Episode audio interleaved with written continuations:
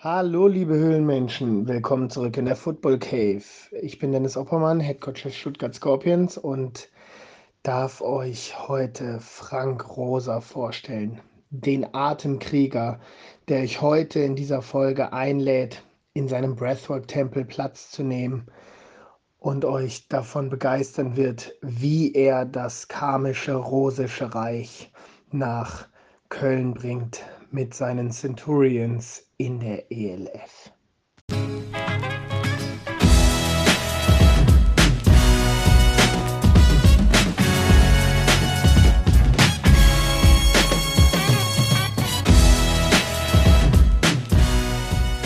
Das ist das, was jeder Quarterback will. Einfach rausgehen und spielen, ohne ständig über die Schulter gucken zu müssen. Kurt Warner. Gute Football-Coaches haben das Auge, um zu sehen, das Vertrauen, um zu glauben, den Mut zu handeln und 25 gute Spieler. Marv Levy. Und damit herzlich willkommen, liebe Menschen, zu einer neuen Folge von The Football Cave, dem Football Podcast. Was diese Erklärungen mit dem heutigen Gast zu tun haben. Als Spieler auf der Position des Quarterbacks überzeugt er heutzutage und in jüngster Vergangenheit als durchaus genialer und gewitzter Hauptübungsleiter. Ob er neben Deutsch und Englisch auch noch Spanisch oder Japanisch spricht, wo seiner Meinung nach, gemessen an den besuchten und gelebten Ländern, für ihn der beste Football gespielt und oder gecoacht wird, ob er München, Innsbruck, Valencia oder bald sogar Köln seine Heimat nennt und wie man es schafft, mehr Footballerfahrung zu haben, als man eigentlich Jahre alt ist. Kann und soll er uns einfach direkt selbst erzählen. Deshalb sage ich jetzt mal herzlich willkommen und guten Abend, Frank Rosa. Hi, schönen guten Abend. Schön hier zu sein. Ich freue mich. Danke für das Intro. Ja, das, sehr gerne. Äh, mit, mit, Lou Holtz seinen Worten, das zu sagen, ne, das ist ein Intro, da könnte man den ganzen Abend zuhören. Ja, ne? Ich hatte irgendwie einen anderen im Kopf, aber ähm, Rosa ist ja richtig, ne? wie die Rose. Vollkommen richtig. Ne? Also, es gibt einige Menschen, die mich schon Rosner hier genannt haben in okay. Deutschland, aber das ist alles gut. No worries. gut. Ähm, ja, also liebe Menschen, ich kann euch auch mal eins versprechen, es wird heute garantiert nicht langweilig. Äh, Im Gegenteil, denn wir blicken jetzt mal gemeinsam mit unserem Gast auf eine wirklich unglaubliche Vita, denn ich habe sie mir ja schon angeguckt.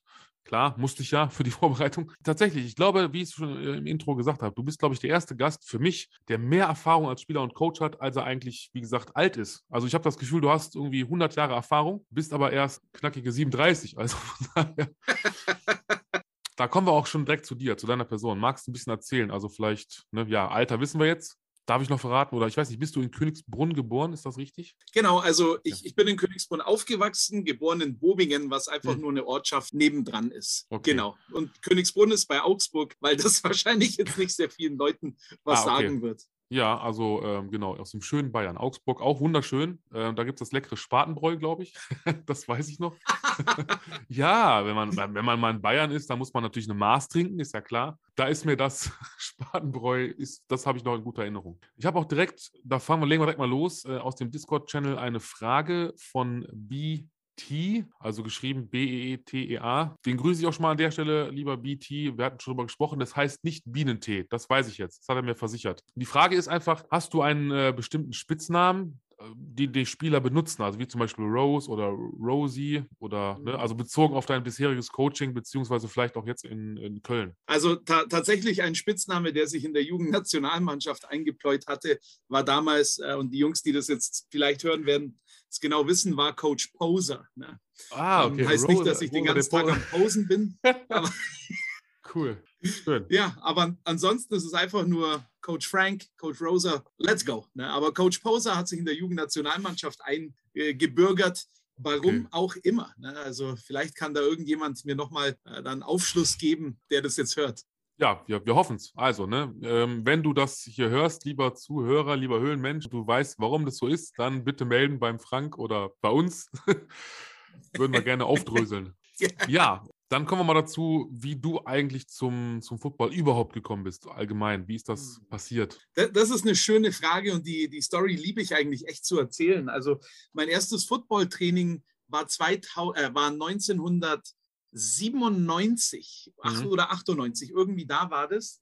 Ähm, und dorthin gekommen bin ich durch äh, Joe Joyner, der jetzt der Wide Receiver Coach bei den Schwäbisch Hall Unicorns ist. Ne? Mhm. Guck an. Mit ihm bin ich ja aufgewachsen, quasi ist ein, also nicht quasi, er ist ein Bruder für mich und wir mhm. äh, haben uns da in Königsbrunn dann kennengelernt, als er in die sechste Klasse reingekommen ist. Das war unglaublich. Und, und ich muss aber ehrlicherweise gestehen, damals ähm, hatte ich echt Angst Mhm. Und ich bin dann auch nicht mehr zum Football gekommen. Ne? Und dann zwei Jahre später haben wir uns aber entschieden, komm, jetzt schauen wir uns das nochmal an. Das war mhm. dann äh, 99 im Mai. Und da bin ich dann auch hängen geblieben, sage ich mal, weil ich dann auch schon selber größer war, ein bisschen äh, athletischer, als ich mit 13 noch war mhm. und im ersten Tackle-Training einfach gemerkt habe, cool, ich kann Leute aussteigen lassen und, und, und auf einmal war das anders. Ne? Und, mhm. und dann bin ich so hängen geblieben da dran und ja, the rest is history von dem Moment ab. Richtig, und die gehen wir jetzt durch. So. die gehen wir jetzt durch. Also ähm, Shoutout hier an Joe Joyner, ne, der das ja. hoffentlich auch hören wird. Ja, also ohne ihn wäre das nie passiert dann auf jeden Fall ein großes Shoutout. 99, ähm, du bist 15 Jahre alt und fängst quasi die Karriere an äh, bei den Königsbrunnen Ants, also den Ameisen in genau. der Jugend und wechselst dann drei Jahre später ähm, zu den, ich weiß, ist das richtig, NFA Munich Monarchs, heißt das so? Also NFA war jetzt keine Abkürzung für irgendwas. Ich habe es gegoogelt, ich ja, war mir die, nicht sicher. Die gibt es leider nicht mehr. Ne? Das okay. war die National Football Academy damals, die hm. Munich Monarchs. Hm. Ähm, Axel Ida hat die gegründet und das war damals ein sehr erfolgreiches Jugendprogramm hm. in München. Äh, okay. die sind jetzt nach Feldkirchen, also nicht jetzt schon vor mehreren Jahren, nach mhm. Feldkirchen zu den die Feldkirchen Lions geworden. Aber damals war das so ein cooles Jugendprogramm und eine Mega-Zeit.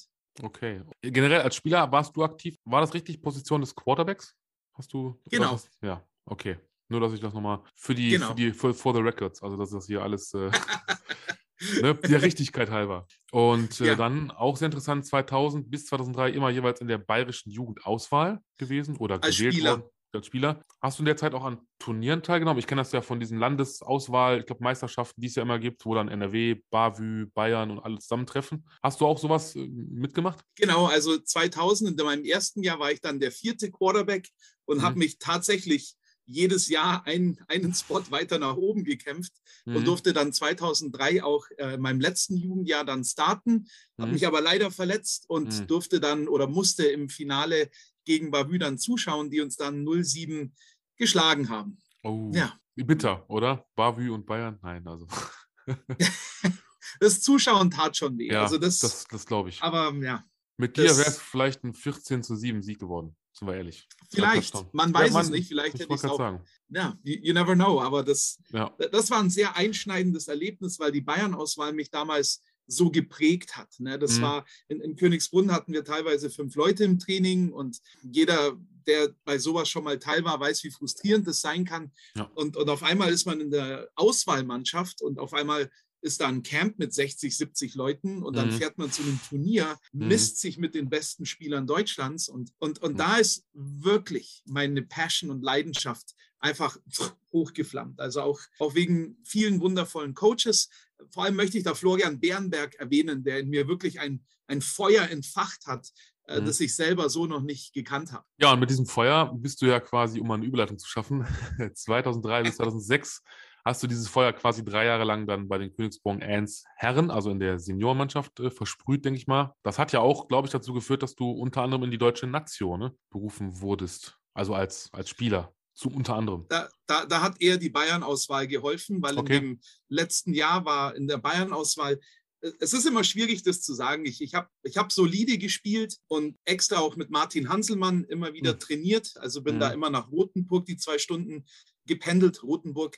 Und ähm, dann hat er mir damals äh, auch auf Empfehlung von Florian Bernberg dann die Chance gegeben, äh, mhm. einmal mit dabei zu sein. Und das war dann im Freundschaftsspiel gegen die Tschechei als äh, Backup-Quarterback. Aber es war eine unglaublich coole Erfahrung und ähm, dafür bin ich auch sehr, sehr dankbar. Ja, und ähm, nach deiner Zeit in Königsbrunn ähm, ging es ja, nach Baden-Württemberg zu den Stuttgart Scorpions. Und da hast du 2007, glaube ich, wenn ich es richtig äh, interpretiere, auch neben Quarterback auch Wide Receiver gespielt. Ganz genau. Und das ist auch eine sehr coole Story, okay. weil ich kam natürlich als Backup-Quarterback hin, mhm. ähm, weil wir damals Ira Wendever als äh, amerikanischen Spielmacher hatten. Unsere Receiving Crew hatte am Anfang des Jahres äh, mit dem Fangen Probleme. Und, und ich konnte relativ sicher fangen und dann durfte ich da als Wide Receiver auch spielen und starten. Und äh, im Laufe des Jahres aber haben die Jungs, die schneller und athletischer waren als ich, aber das Fangen gelernt.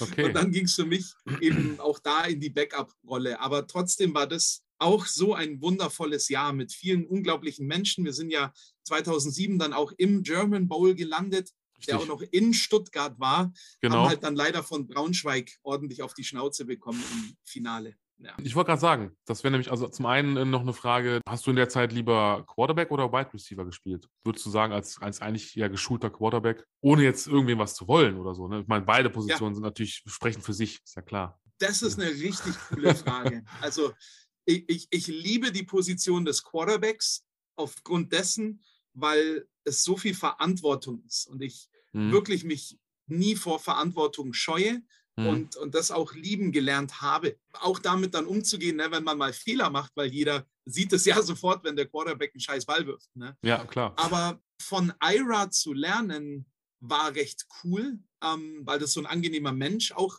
ist. Aber damals war es mir dann einfach nur, hat es mir nur so viel Freude bereitet, einfach auf dem Feld zu stehen und, und Gas zu geben. Weil jeder deutsche Quarterback, der einen Ami vor sich hat, der wird das mhm. jetzt sehr gut nachvollziehen können. Das ja. ist schon ein bisschen frustrierend und dann kriegt man immer so die, die ich sage es jetzt mal vorsichtig, Garbage Time, ne? wenn man mhm. eh schon vorne ist, darf dann genau. nochmal aufs Feld und natürlich ist das cool, ne? aber ja, man ist halt, man ist halt ein Teil und, und fühlt sich irgendwie so wie so ein äh, Ersatzreifen. Ne? Okay.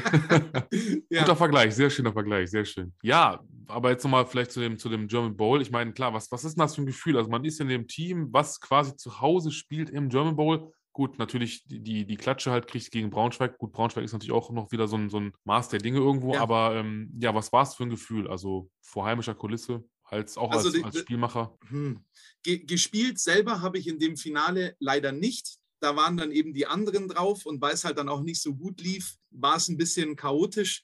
Aber generell der Weg dorthin war für mich das Besondere. Das knappe Halbfinale gegen Berlin, wo wir das ganze Spiel vorne waren mhm. und auf einmal wollen wir das Feed Goal kicken, damit es ein Two-Score-Game wird, dann blocken die das und returnen das auch noch zum Touchdown. Ich war damals der Holder und habe einfach den Tackle nicht hinbekommen. Mhm. Ähm, und dann sind wir mit dem vierten Versuch an unserer eigenen 25-Yard-Linie 25 Sekunden zu spielen im vierten Quarter und dann Scrambled Ira Vandever. Das Video findet man auch auf YouTube, das Wunder von der Waldau. Mhm. Links, rechts, links, rechts wirft einen Ball, der von Timothy Knüttel, der die Nummer 25 hat, an der gegnerischen 25 den Ball gefangen hat und läuft dann zum Touchdown rein. Und auf mhm. einmal, pff, oh, wow, wir sind im Finale. und, und, und den Weg an dem German Bowl Tag werde ich nie vergessen, vom Augsburg ans Gazi-Stadion, Parken. Mhm man geht dort rein, auf einmal macht man das Warm-up und es sind nicht nur irgendwie 500 Zuschauer, sondern schon 2.000, 3.000, die da drin sind. Und, und dann habe ich einen Ball fallen gelassen im Warm-up und dann denke ich mir, oh Gott, äh, jetzt, ja, shit, ey, jetzt konzentrier dich hier mal. Ne? Hoffentlich hat es keiner gesehen. Ja, also es, es war mega cool, ein mhm. unglaubliches Erlebnis. Ich wünschte mir, dass wir einfach besser gespielt hätten. Braunschweig, Braunschweig war an dem Tag einfach deutlich besser, aber wir haben uns auch deutlich unter Wert verkauft. Also glaube, das finale Ergebnis war irgendwie 34, 7 oder 35, 7 und wir sind schon besser als das, oder wir waren damals besser, aber mhm. Braunschweig hat definitiv verdient gewonnen. Okay. Ja, und dann geht die Reise weiter nach München, 2009, 25 Jahre alt, zu den Munich Cowboys. Ähm, ja, wie kam es zu dem Wechsel oder vielleicht warum? Ich meine, Stuttgart keine Option oder? Das, das Blöde ist, dass ich äh, Ende des Jahres 2007 eine Bandscheibenverletzung erlitten habe. Das hat sich im Jahr schon ein bisschen angekündigt. Mhm. Und ähm, natürlich wusste ich damals auch nicht, wie wichtig es ist, sich mal die Hüftbeuger zu dehnen, mhm. wenn man nämlich den ganzen Tag im Auto dahin und her fährt, mhm. auch untertags natürlich sitzt und dann aber rausspringt aus dem Auto, sofort Sport macht und irgendwann sagen, deine Hüftbeuger mal, spinnst du denn? Und ich mhm. wünschte, ich hätte den Couch-Stretch schon viel früher entdeckt, weil der genau dem vorbeugt. Mhm. Das heißt, das Jahr 2008 habe ich zwar versucht, in Stuttgart ähm, im Camp mitzumachen, aber es war einfach nicht möglich, nachdem ich mich auch erst mal einen Monat nicht bewegen konnte. Ja, okay. und, und dann habe ich das so zur Recovery genutzt und wurde dann auch Ende 2008 operiert. Und dann, dann ging es ein bisschen bergauf. Und dann habe ich wirklich spezifisch einen Platz gesucht in der Nähe, wollte aber nicht wieder unterhalb der GFL sein, und da haben sich die Cowboys halt gut angeboten damals. Okay. Und das Coolste war dann 2009 auch, wo wir dann in Stuttgart gegen Stuttgart gespielt haben. Ne? Die mhm. waren ja noch viele meiner alten Teammates da und ich musste dann aufs Feld, weil die anderen beiden Quarterbacks äh, harte Hits bekommen hatten, was übrigens auch ein Shit-Moment ist, ne? wenn die beiden Quarterbacks vor dir gerade ausgenockt werden und dann kommst du ja, auf klar. einmal aufs Feld. Ja. Aber den Empfang, den ich dann im Gazi-Stadion bekommen habe, von noch dem Stadionsprecher, Zuschauern, die mich noch kannten, von den Teammates, die mich anfeuern, obwohl ich gar nicht mehr in ihrem Team bin. Und, und das zeigt einfach nur, was für ein besonderes Team diese Stuttgart Scorpions in dieser Area einfach mhm. waren. Ne? Und, ja. Absolut. Sehr schön. 2010, also genau ein Jahr später, geht's ja nach Spanien. Viva España, die Valencia Firebats, also die Feuerfledermäuse, kann man glaube ich so sagen, ne? Also frei übersetzt. Die. Exactamente. Ah, okay. Muy especial, okay. Ich kann nur, ich kann, also ich wollte gerade sagen, ich kann also nur äh, Donde está und äh, Muy bien und äh, natürlich La, äh, ja, oder Los Vacaciones, also die, die Ferien auf jeden Fall, oder Los Grandes Vacaciones. das ist auch alles, was so hängen geblieben. Und natürlich Silvester. Großartige Ferien, ja. Ja, genau. Ähm, ja, aber Ferien waren es ja für dich nicht, ne? Ich meine, also ich denke mal, als, nee. als Spieler aber wie ist das so? Ich meine, jetzt mal so wirklich, äh, ja, ne, als, als Deutscher dann im Ausland, in Spanien, Valencia, weiß nicht, ist das jetzt ähm, großartig bekannt für, außer natürlich auch früher die NFL Europe oder auch jetzt wieder die Barcelona Dragons, aber sonst, ja. denkt mal, wenn man an Spanien denkt, denkt man ja eher an Fußball und was ich Stierkämpfe, aber nicht unbedingt an Football. Aber wie ist es ja. so, in Valencia dann Football zu spielen? Also hingekommen bin ich, weil ich ähm, Lehramt für Englisch und Spanisch angefangen habe zu studieren. Mhm. Und äh, dann war mir schnell klar, ich muss jetzt ins Ausland mhm. damit ich Spanisch wirklich lerne. Und dann habe ich mal geguckt, okay, was sind denn so Optionen, wo ich hin kann? Und dann war Barcelona, Valencia, aber Valencia hatte im Jahr 2009 die Meisterschaft gewonnen. Mhm. Und dann dachte ich mir, okay, dann äh, will ich mich doch dem Champion anschließen und habe dann dort auch meinen Erasmus-Studienplatz bekommen. Mhm. Und ähm, das war halt einfach so eine coole Zeit, weil du gehst natürlich dort ins Footballtraining und hast sofort deine 30, 40 äh, Amigos, ne, die da auch mhm. rumspringen. Und das war jetzt so vom Leben für mich so eine schöne Zeit, weil ich dann äh, auch in der Importwohnung eine, ein, einen Raum bekommen habe, ne, ein Zimmer, durfte mhm. dann mit den Imports dort leben. Und äh, Jason Brisbane war damals dort, der war mhm. ein ehemaliger ähm, San Diego Chargers Linebacker, der aus England kommt. Mhm. Und der ist jetzt einer meiner besten Freunde geworden. Oder Carl Ehrlich, der ehemalige Harvard Defense Team Captain, mit dem habe ich da zusammengespielt. Und, und cool. das sind bis heute sehr, sehr gute Freunde. Und es, es war so eine unglaubliche Zeit. Ne? Du kannst am Nachmittag am Strand abhängen und dann, okay, gehst ins Training. Hm, also nicht schlecht. Studieren in Spanien ist eh erstmal so ein bisschen besonders, aber eigentlich war es so eine wundervolle Zeit, die Welt zu sehen mit etwas, was einem erfüllt. Und, mhm. und da kann ich jedem auch nur raten, wenn es mal die Chance gibt, irgendwo im Ausland zu spielen, dann let's go. Die Welt ist so cool. groß, so schön. Und der, der, Football in Spanien war jetzt natürlich nicht äh, das GFL-Niveau, mhm. aber das macht ja nichts, sondern ja. es geht ja auch um Spaß haben, Freude. So Richtig. Ich wollte sagen, das leben die Spanier, glaube ich, auch ganz, ganz gerne aus. Ich glaube, wenn ich es jetzt mal mit deinem Lieblingswort kombiniere, würde ich sagen, Spanien war muy, muy mega. Muy, muy mega. Ja. Kann man so sagen. Ne? Das ist jetzt Kann so ein kleiner so Insider. Ja. Ja, also ich weiß selber aus, also das heißt Erfahrung. Ich habe äh, in einer Folge für meinen Podcast, die 50. war es, das war eine Jubiläumsfolge, war ich auch zu Gast in der Importspielerwohnung der Solinger, ne, in meiner Heimat, der Paladins. Und ähm, da mit den vier Amis, die Jungs abzuhängen, das war schon, ne, also man, klar, die hängen dann halt auf, aufeinander, aber ähm, haben auch viel miteinander unternommen. Ich meine, Soling bietet ja auch ein bisschen, zwar keinen Strand, aber da weiß man halt, wie das ist, ne? als Import. Klar, man ist ja in einem anderen Land, hat natürlich auch dann, wie gesagt, ne? Engländer, was war der andere ähm, für Landsmann, der andere Spieler? Äh, das war ein Amerikaner, ja. Ami, okay. Ne, aber ja. ist halt, und dann du als Deutscher, klar, das ist natürlich, ja, ne? man muss ja gucken, dass man da irgendwie unter Gleichgesinnten, also als Imports zusammenhält. Aber schön, schön. Es war ja auch dann, glaube ich, es ging sogar bis ins Viertelfinale in der, jetzt müssen wir aufpassen, in der EFL. Das war die European genau. Football League, nicht zu verwechseln mit der ELF. Das ist also ein bisschen jetzt, ja, ja drei Buchstaben, aber schwierig. Da seid ihr an den Swaco Raiders, Raiders gescheitert, ne? also Tirol, äh, ja. Und ja. ähm, jetzt ist halt so eine Frage, die, die hat sich mir aus dem Ganzen, aus, aus der Vita ergeben. 2012 bist du nämlich bei den Sparko Raiders und war vielleicht ein möglicher Grund für den Wechsel das Viertelfinalspiel? Hast du da vielleicht so überzeugt, dass die gesagt haben, boah, also den Frank, den holen wir uns jetzt. Nee, das, das habe ich an dem Tag definitiv nicht. Okay. Denn wir haben in, in Innsbruck sind wir damals gehörig unter die Räder gekommen. Mhm. Ähm, aber wir haben im ersten Drive gescored. Und das war unglaublich. Und das ganze Stadion, ich glaube, an dem Tag waren 4000 Zuschauer da, war still in dem Moment, mhm. weil niemand erwartet hat, dass Valencia über irgendwas macht. Ne? Ja. Aber die, die, Raiders haben dann schon sehr schnell und deutlich ihre Dominanz bewiesen. Das war dann nicht so cool. Aber tatsächlich kam dann der, also 2011, das Jahr danach, habe ich eigentlich offiziell retired, weil ich auch zwei Schulter-OPs, also eine Schulter-OP hinter mir hatte, die Rücken-OP. Mhm.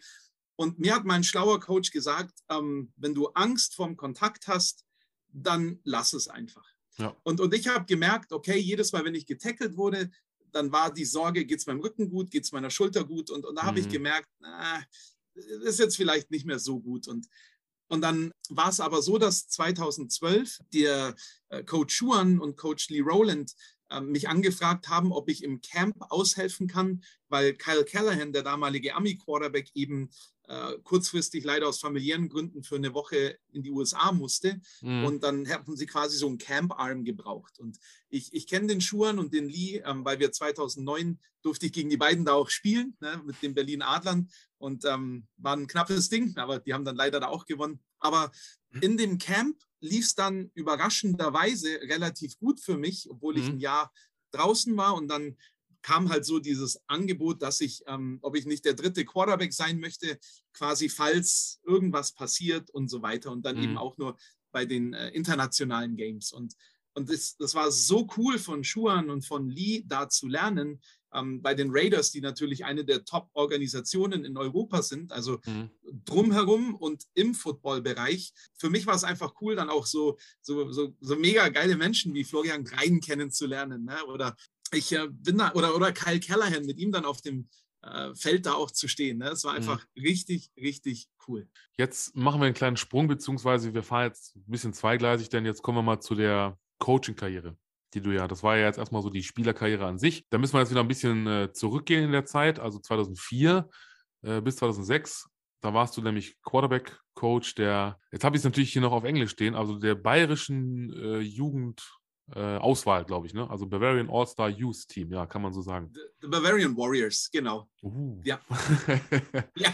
Die Bayern, ihr habt es aber auch immer mit, immer so ein bisschen, ne? da muss immer so richtig deftig, kräftig was hinter sein. Bavarian ne? mit dabei sein. Sehr gut. Ja. Okay, ja, warum nicht? Also, ne? schöne Grüße an den FC Bayern. Nein, Quatsch. um Gottes Willen. Nein, wir sind ja nicht beim Fußball. Aber wer weiß, vielleicht sind ja ein paar Höhlenmenschen auch Bayern-Fans oder Augsburg-Fans. Man weiß es nicht. Ihr seid auf jeden Fall begrüßt. 2010 bis 2012 jetzt wird schon spannend, denn äh, ja, Head Coach, Offense Coordinator, Special Teams Coordinator bei den Augsburg Raptors ja, Junioren. Also da auch, da fängt es ja schon an, das, da kommen wir gleich nochmal ein paar Mal zu. Also so diese Doppel, Double, Triple, ähm, ja, sag ich mal, Work Balance. Also ihr ja. habt es ja irgendwie alle, ne? Also ähm, ich muss es mal vorwegnehmen. Also die letzten Trainer oder Gäste, ich weiß nicht, seid ja alle irgendwie so, so Workaholics? Was ist los mit euch? Ihr habt alle immer, seid immer Head Coach plus dazu, plus noch irgendwie, also ich, ich verstehe das nicht. Ja. Ich könnte das ja nicht, ne? Wie macht man das? Wie, wie, wie schafft man das überhaupt? Wir werden gleich noch sehen, da, kommt noch einiges dazu. Also an Doppel- und Dreifach Wie, wie schafft man das? Ja, ich, ja. ich glaube, ich glaub, dein letzter Gast, der Dennis Oppermann, ist da auch ein Genie. Ne? Ja, also, definitiv. Ey. Shoutout also. hier an den Dennis, ne? mega Maschine, der Typ äh, drei Head-Coaching-Jobs in einem ja, Jahr. Ja. Da, da, toppt er natürlich noch mal einiges hier. Ja, ja, absolut, absolut. Aber wie, wie schafft man das? Ich glaube, ich, ich glaub, die Funktion als Head Coach und dann einen der Koordinatorenposten zu nehmen, ist relativ, ich sage jetzt mal vorsichtig, normal im europäischen Football. Sollte mhm. natürlich nicht sein. Im Idealfall ist es natürlich alles aufgegliedert, aber ich habe dann Ende 2010 die Augsburg Raptors Jugendmannschaft übernommen. Das war so mein erster Head Coaching Job mhm. in Zusammenarbeit mit äh, dem Landsberg Express. Und dann sind halt leider noch ein paar Positionstrainer so ein bisschen abgesprungen und auf einmal steht man halt zu zweit und ab und zu zu dritt da. Ne? Und, mhm. und dann ist jetzt die Frage, was machst du denn jetzt? Und, und für mich war das generell erstmal der erste Coaching-Job und dann war es aber relativ klar, okay, passt, ich äh, muss jetzt einfach wachsen. Und dann hatte ich zum Glück gute Freunde wie den Eugen Kremser, einer meiner besten Freunde und auch einer der besten Coaches, die ich kenne. Ähm, nicht sogar der beste Coach und eigentlich der beste Coach. Auf jeden Fall ähm, kam der dann und hat mir ausgeholfen. Dann kamen auch noch andere Coaches mal wieder vorbei, haben ausgeholfen. Aber am Ende des Tages wächst man eben in diese Position rein, sonst ist halt niemand da. Ne? Okay, also würdest du dich selber denn als Arbeitstier oder Workaholic bezeichnen? War ich auf jeden Fall. Sonst wäre ich auch nicht in die USA gekommen. Also ich mhm. war wirklich teilweise fast schon verbissen mit dem Besserwerden. Ne? Und das okay. hat da eben angefangen, aber teilweise, weil ich auch musste. Ne? Jetzt bin mhm. ich ja Quarterback gewesen, das heißt, ich verstehe Blocking Schemes, ich verstehe, verstehe Passing Schemes, Protection Schemes, aber ich habe es halt noch nie gecoacht. Mhm. Und, und das ist so easy, der ähm, Paper Hero zu sein mit dem Stift in der Hand. Ja, das sieht alles toll aus auf dem Papier. Und auf einmal kommt die Defense mit irgendeinem scheiß Stunt daher und dann, okay, was macht man denn da jetzt? Ne? Das, das war sehr, sehr spannend für mich, das alles mal zu lernen. Ne? Schön. Und du hast ja auch ein bisschen gelernt, denn 2012 mit 28 äh, wirst du Quarterback-Coach bei den äh, ja, München oder Munich Rangers. Und warst also, glaube ich, in der Zeit, wenn ich das jetzt richtig verstehe, aber noch irgendwie noch Spieler in Valencia ne? oder aktiv in Valencia und oder Innsbruck. So also das, das ganze Paket ist, dass ich äh, 2012 die Augsburger Jugendmannschaft weiter noch betreut habe, mhm. wurde dann dort auch Quarterback-Coach bei den München Rangers mhm. und habe noch in äh, Innsbruck gespielt. Ja, okay. Und 2011 wurde ich dann auch Offense-Coordinator in der bayerischen Jugendauswahl und Quarterback-Coach in der Jugendnationalmannschaft. Ja. Mhm. Ich wollte gerade sagen, also das ist die Frage, bist du denn, also auf das Workaholic oder auf dieses Arbeitsziel mal zurückzukommen, bist du denn auch ein Mensch, der, der, sag mal, in Anführungsstrichen abschalten kann? Also auch wirklich mal gedanklich oder auch mal wirklich körperlich sagt, so, heute mal kein Football, ich lege mich jetzt hin, ich gehe jetzt wirklich schlafen oder ist da in deinem in dem Mindset immer noch Spielzüge, Coaching-Staff oder, oder weiß ich nicht, Planungen, was muss ich wann wo machen? Wie, ne? Kann man abschalten? Als also wir haben jetzt, wir haben jetzt 2022, das heißt, es sind mhm. jetzt elf Jahre, ne, wenn ich mich jetzt nicht verrechnet habe. Ja. Und wenn ich jetzt an den Frank denke von 2011, der konnte das nicht, weil das war genau das, was mich erfüllt hat zu 100 Prozent. Ne? Mhm. Und da habe ich alles, was ich gemacht habe, war dem Ziel untergeordnet. Ich möchte Profi-Coach werden, ich möchte mehr lernen, ich möchte besser werden. Und, mhm. und das war auch eine sehr coole Phase, aber auch schwierig, weil in der Zeit hatte ich ja noch studiert. Das heißt, Nebenjobs und ich habe ja dadurch auch nicht wirklich Geld bekommen vom Verein. Ich habe im Monat 100 Euro für die Fahrtkosten quasi im Prinzip mhm. bekommen mhm. und das war's. Und dann arbeitest du halt diese Kack-Nebenjobs, die man halt so hat als Student, sei es Türsteher oder an der Tankstelle oder was auch immer. Ne? Und, ja, ja. Ähm, ja, und das war sehr, sehr spannend. Aber damals habe ich mich nie zufrieden gegeben mit irgendetwas und fast schon verbissen. Und, mhm. und das, das bringt mich gleich zu dem Punkt, den ich hier gerne sagen möchte, dass mhm. auch so Top-NFL-Coaches sagen, I wish I would have enjoyed it more. Mhm. Also Bill Walsh hat es gesagt, ne, ich, wenn ich mich jetzt richtig erinnere, war auch Bill Parcells in einem ähm, Football-Live-Video, wo er das Gleiche sagt. Und, und, und jetzt verstehe ich, was sie damit gemeint haben. Mhm. Wenn man nämlich so verbissen ist, dass man sich irgendwann nicht mal über einen Sieg mehr freuen kann, weil man schon automatisch im Gedanken bei dem nächsten Gegner ist. Mhm. Das ist vielleicht, und da lehne ich mich jetzt vielleicht auch aus dem Fenster, aber das ist meine ehrliche Meinung, das sieht nach außen so cool aus oder hört sich so cool an, Klar. aber wo hört es denn auf? Ja. Und ich, ich durfte, unterbrich mich jetzt einfach, wenn ich jetzt hier zu viel rede, ne? aber ich, ich durfte auch mit einem meiner absoluten Coaching-Legenden oder Mentoren, Vorbilder, Tom Moore, mich in Los Angeles 2019 in einem Hotel unterhalten. Da hat er mhm. sich mal eine Stunde, eineinhalb Stunden Zeit genommen. Das war damals der Offense Coordinator von den Colts, hat mit mhm. Peyton Manning ne, diese super High-Scoring Offense ähm, gemacht.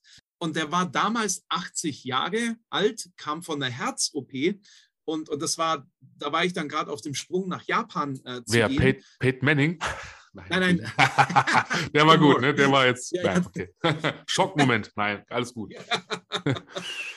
und ähm, nee, nee, alles gut, alles gut. Und dann war ich auf dem Sprung nach Japan zu gehen mhm. und, und dann hat er mir erzählt, dass er noch gerade auf Jobsuche ist und, und halt gerade keinen Job findet. Und, mhm. und das war für mich so ein, wow, Mann, du hast keine Ahnung, wie viele Super Bowl-Ringe oder wie viele Erfolge gehabt. Mhm. Und mit 80 bist du quasi immer noch weiter am Suchen. Genau. Das zeigt natürlich auf der einen Seite, dass er das liebt über alles, was er tut, ja. was wundervoll ist. Aber irgendwo dachte ich mir, okay. Und irgendwo hatte er in dem Moment keinen Frieden. Mhm. Und das ist diese Verbissenheit, wo die ganzen Richtig. anderen Coaches reden. Und, Und das ist eins der größten Wandlungen, die ich jetzt in meinem Leben machen durfte, mhm. weil ich glaube, diese Verbissenheit führt dazu, dass es gesundheitlich einfach nicht cool ist.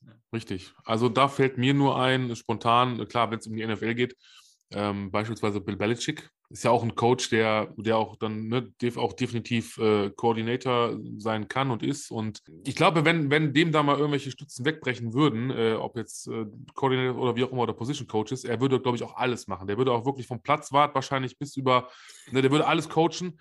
Und das ist ja auch ein Mensch, der, klar, der auch viel von einem verlangt, auch von den Spielern, der auch sehr ehrgeizig ist, der natürlich auch, wie gesagt, natürlich zu Recht Championships ohne Ende gewonnen hat. Ich denke, das ist so ein Mensch, so ein Coach, den kannst du echt nur hinter Tod vom Rasen ziehen. Ne, der würde coachen, bis er tot umfällt. Oder ähm, wer mich auch so ein bisschen immer tief beeindruckt ist äh, von den Seahawks. Jetzt kommen wir auf den Namen Pete Carroll, ja. Ja, Pete Carroll mit seinen, wie alt ist der? Der ist doch auch schon, glaube ich, fern der 60, Anfang 70. Aber ja, ne, ja, bestimmt, alle, ja. So, und, und ähm, wie, wie fit und wie, wie ein Turnschuh, wie einfach, wie mobil und, äh, agil die noch sind. Und äh, oder auch, ich meine, ein anderes Beispiel jetzt gut, äh, ob jetzt als Coach, als Spieler, äh, ähm, Madden, ne, auch als Kommentator, der hat ja auch Football gelebt ja. und geliebt. Der hat die Spiele, den Namen geprägt. Der hat, äh, wie gesagt, als Kommentator einfach und hinterher auch im Kreis seiner Familie, glaube ich, auch, der dann gesagt hat, ne, das war ein schönes, gut, dass er hinterher dann ein paar, glaub, paar Tage später verstirbt, aber dieses zu sagen, hier, ne, jetzt habe ich sie alle beisammen ich gucke mir das alles nochmal an, diese Doku über mich selbst und dann sagen kann, ja, es war ein erfülltes Leben. Auf jeden Fall. Wenn du dann mit dir selber zufrieden bist, ey, ne? Also Voll. von daher. Voll. Schön. Wir, jetzt muss ich gucken. Jetzt bin ich so ein bisschen, wir haben ich habe hat mich ein bisschen rausgebracht, ist aber nicht schlimm. 2013, 14 sind wir jetzt noch. Also ich versuche es chronologisch weiterzumachen. Da bist du nämlich, also die München Rangers und jetzt kommt wieder Head Coach, Offensive Coordinators und auch wieder Special Teams Coordinator. Auch da wieder volle Möhre. Ja. Also Vollgas. volle Möhre, ja. ja. Ähm, ich glaube, ja. du bist den ja, München Rangers auch ähm, so habe ich es auch, glaube ich, in ein paar Artikeln, wenn man ja ne, so ein bisschen selber Recherche betreibt und googelt, ähm, auch sehr verbunden, glaube ich, ne? So auch also es, persönlich. Es, es, es war eine Mega-Zeit. Ne? Der mhm. damalige Vorstand, Michael Arzberger, mit dem habe ich heute auch immer noch ein tolles Verhältnis und da, da waren einfach super Jungs zusammen, die, mhm. die also da haben sich echt gute Trainer, gute gute äh, Spieler zusammengefunden. Ne? Mein deutscher Quarterback damals, Julian Zettel, einer von den Jungs, die ihr Herz reingeschmissen haben. Ähm, in dem Jahr, wo wir dann in die zweite Bundesliga aufgestiegen sind, hatte er sich das Schlüsselbein gebrochen. Oh, okay. Und dann kam der Backup-Quarterback, ein äh, Neuseeländer, der Johnny, rein. hat einen coolen Job gemacht, aber dann hat sich der Johnny verletzt und der Julian war aber gerade wieder gecleared vom Arzt. Und dann habe ich gesagt, okay, Julian, du bist zwar frei, aber fühlst du dich ready? Und er meinte, yes, auf jeden Fall, das ist das Aufstiegsspiel, da gibt es nichts anderes. Und ich so, okay, passt, dann adjusten wir den Gameplan, dass wir entweder laufen oder Quick mhm. Passing machen und bauen mhm. halt auf die starke Defense. Und das hat funktioniert. Ne? Und das ist Schön. so cool einfach, wenn da, wenn sich eine Gruppe von Menschen findet, die ihr Herz und Feuer reinschmeißen, dann passieren coole Dinge. Aber hat er nicht da der, der Quarterback in, in dir gesprochen und gesagt, Moment mal, vielleicht könnte ich ja noch mal?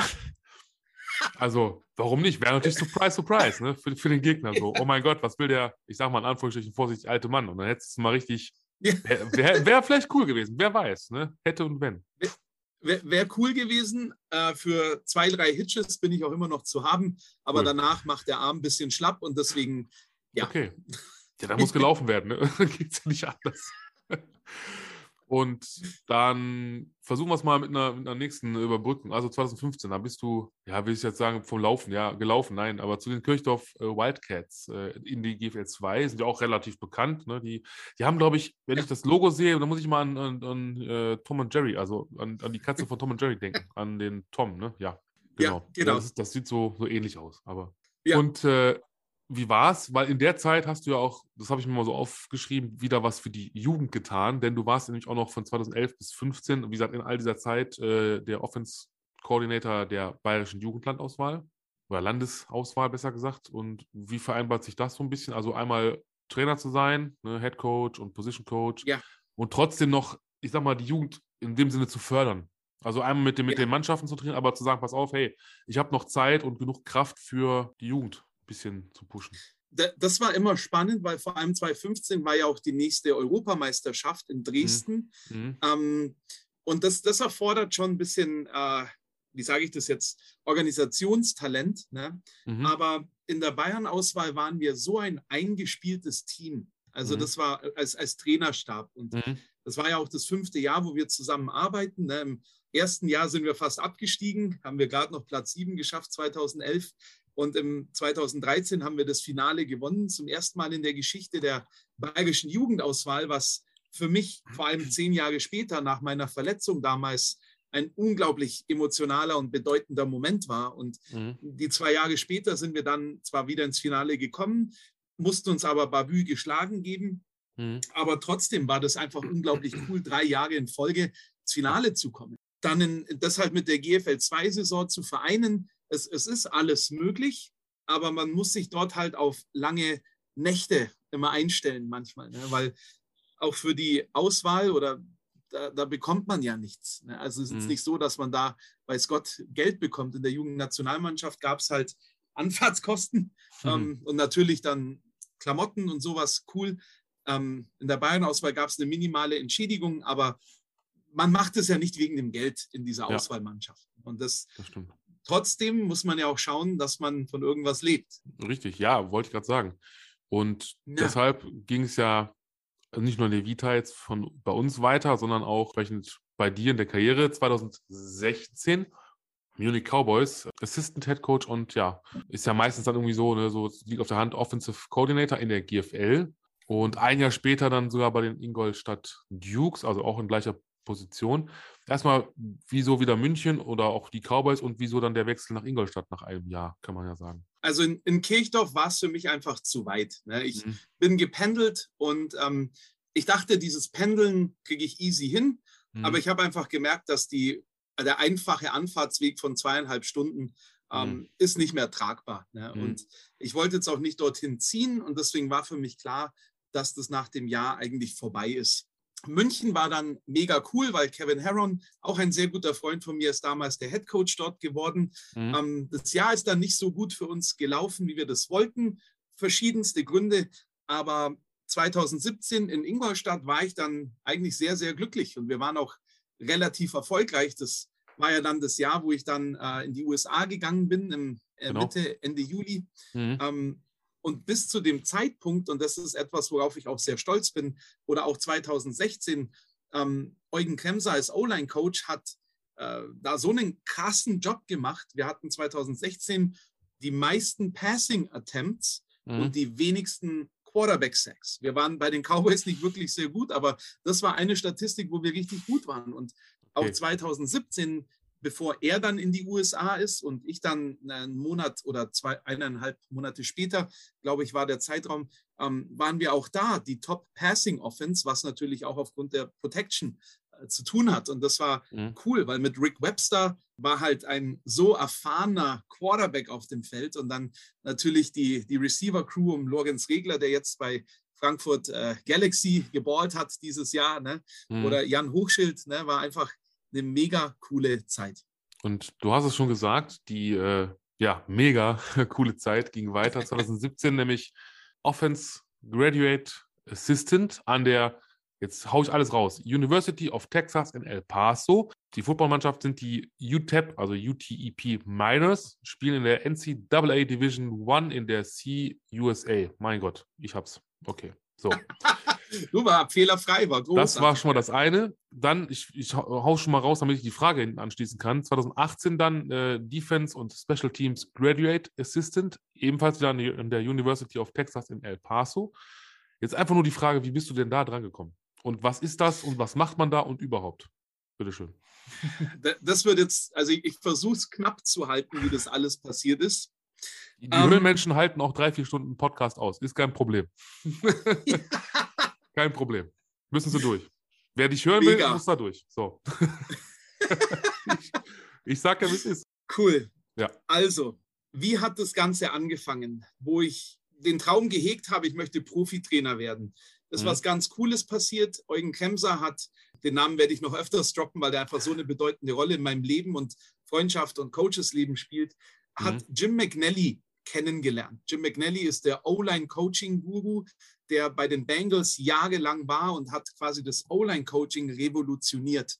Mhm. Und, ähm, und da kam ein super Kontakt zustande und er hat dann mal für mich angefragt, ob ich mal zu einem Profiteam darf.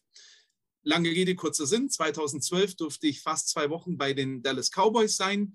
Ein Jahr später waren der Eugen und ich dann auch aufgrund von Jim McNally bei den Cincinnati Bengals für zwei Wochen. Und so hat sich dann die ersten Kontakte in den USA ähm, gebildet. Mhm. Ein weiterer Freund von mir, der Ben Hammer, der ähm, vier Jahre lang in einem D2-College in ähm, New Mexico, nee, nicht New Mexico State, Western New Mexico, war der für vier Jahre ähm, und ist jetzt bei Northwestern University als Graduate mhm. Assistant. Also mhm. auch krasse Story, das, das wäre auch mal ein spannender Gast für dich, by the way. Auf jeden Fall hat er mir den Kontakt gegeben von dem Videokoordinator bei UTEP, der auch ein Deutscher ist. Mhm. Der Jürgen. Der Jürgen war 2015 dann in Dresden und wollte Spieler scouten, ob da jemand dabei ist für mhm. die University of Texas at El Paso. Mhm. Und dann habe ich den Jürgen gefragt, ich so, Jürgen, darf ich mal bei euch vorbeikommen?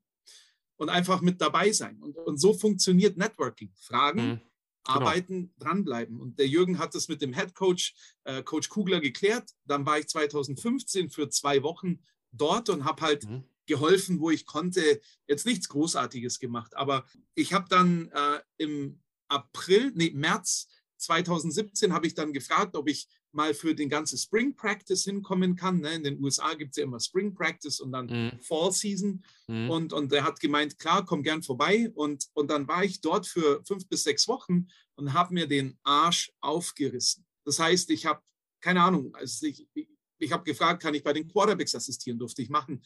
Dinge ausgedruckt, ne? Sachen aufgeschrieben. Als die Coaches und alle dann in der Spring Break waren, habe ich ein Sheet erstellt, mhm. welcher Receiver welche Passroute gelaufen ist, wie oft der Ball ange äh, auf ihn geworfen wurde, mhm. wie oft er den gecatcht hat, wenn es ein Drop war, warum war es ein Drop und, und, und durch solche Kleinigkeiten habe ich mir da den Arsch aufgerissen und dann bin ich zu dem Head Coach reingegangen, habe gesagt, äh, Coach Kugler, ich möchte für dich arbeiten. Bitte gib mir eine Chance. Und dann meint er noch zu mir, wenn was frei wird, hörst du von mir. Zwei, drei Monate später kam die Text-Message, you got a job if you want it.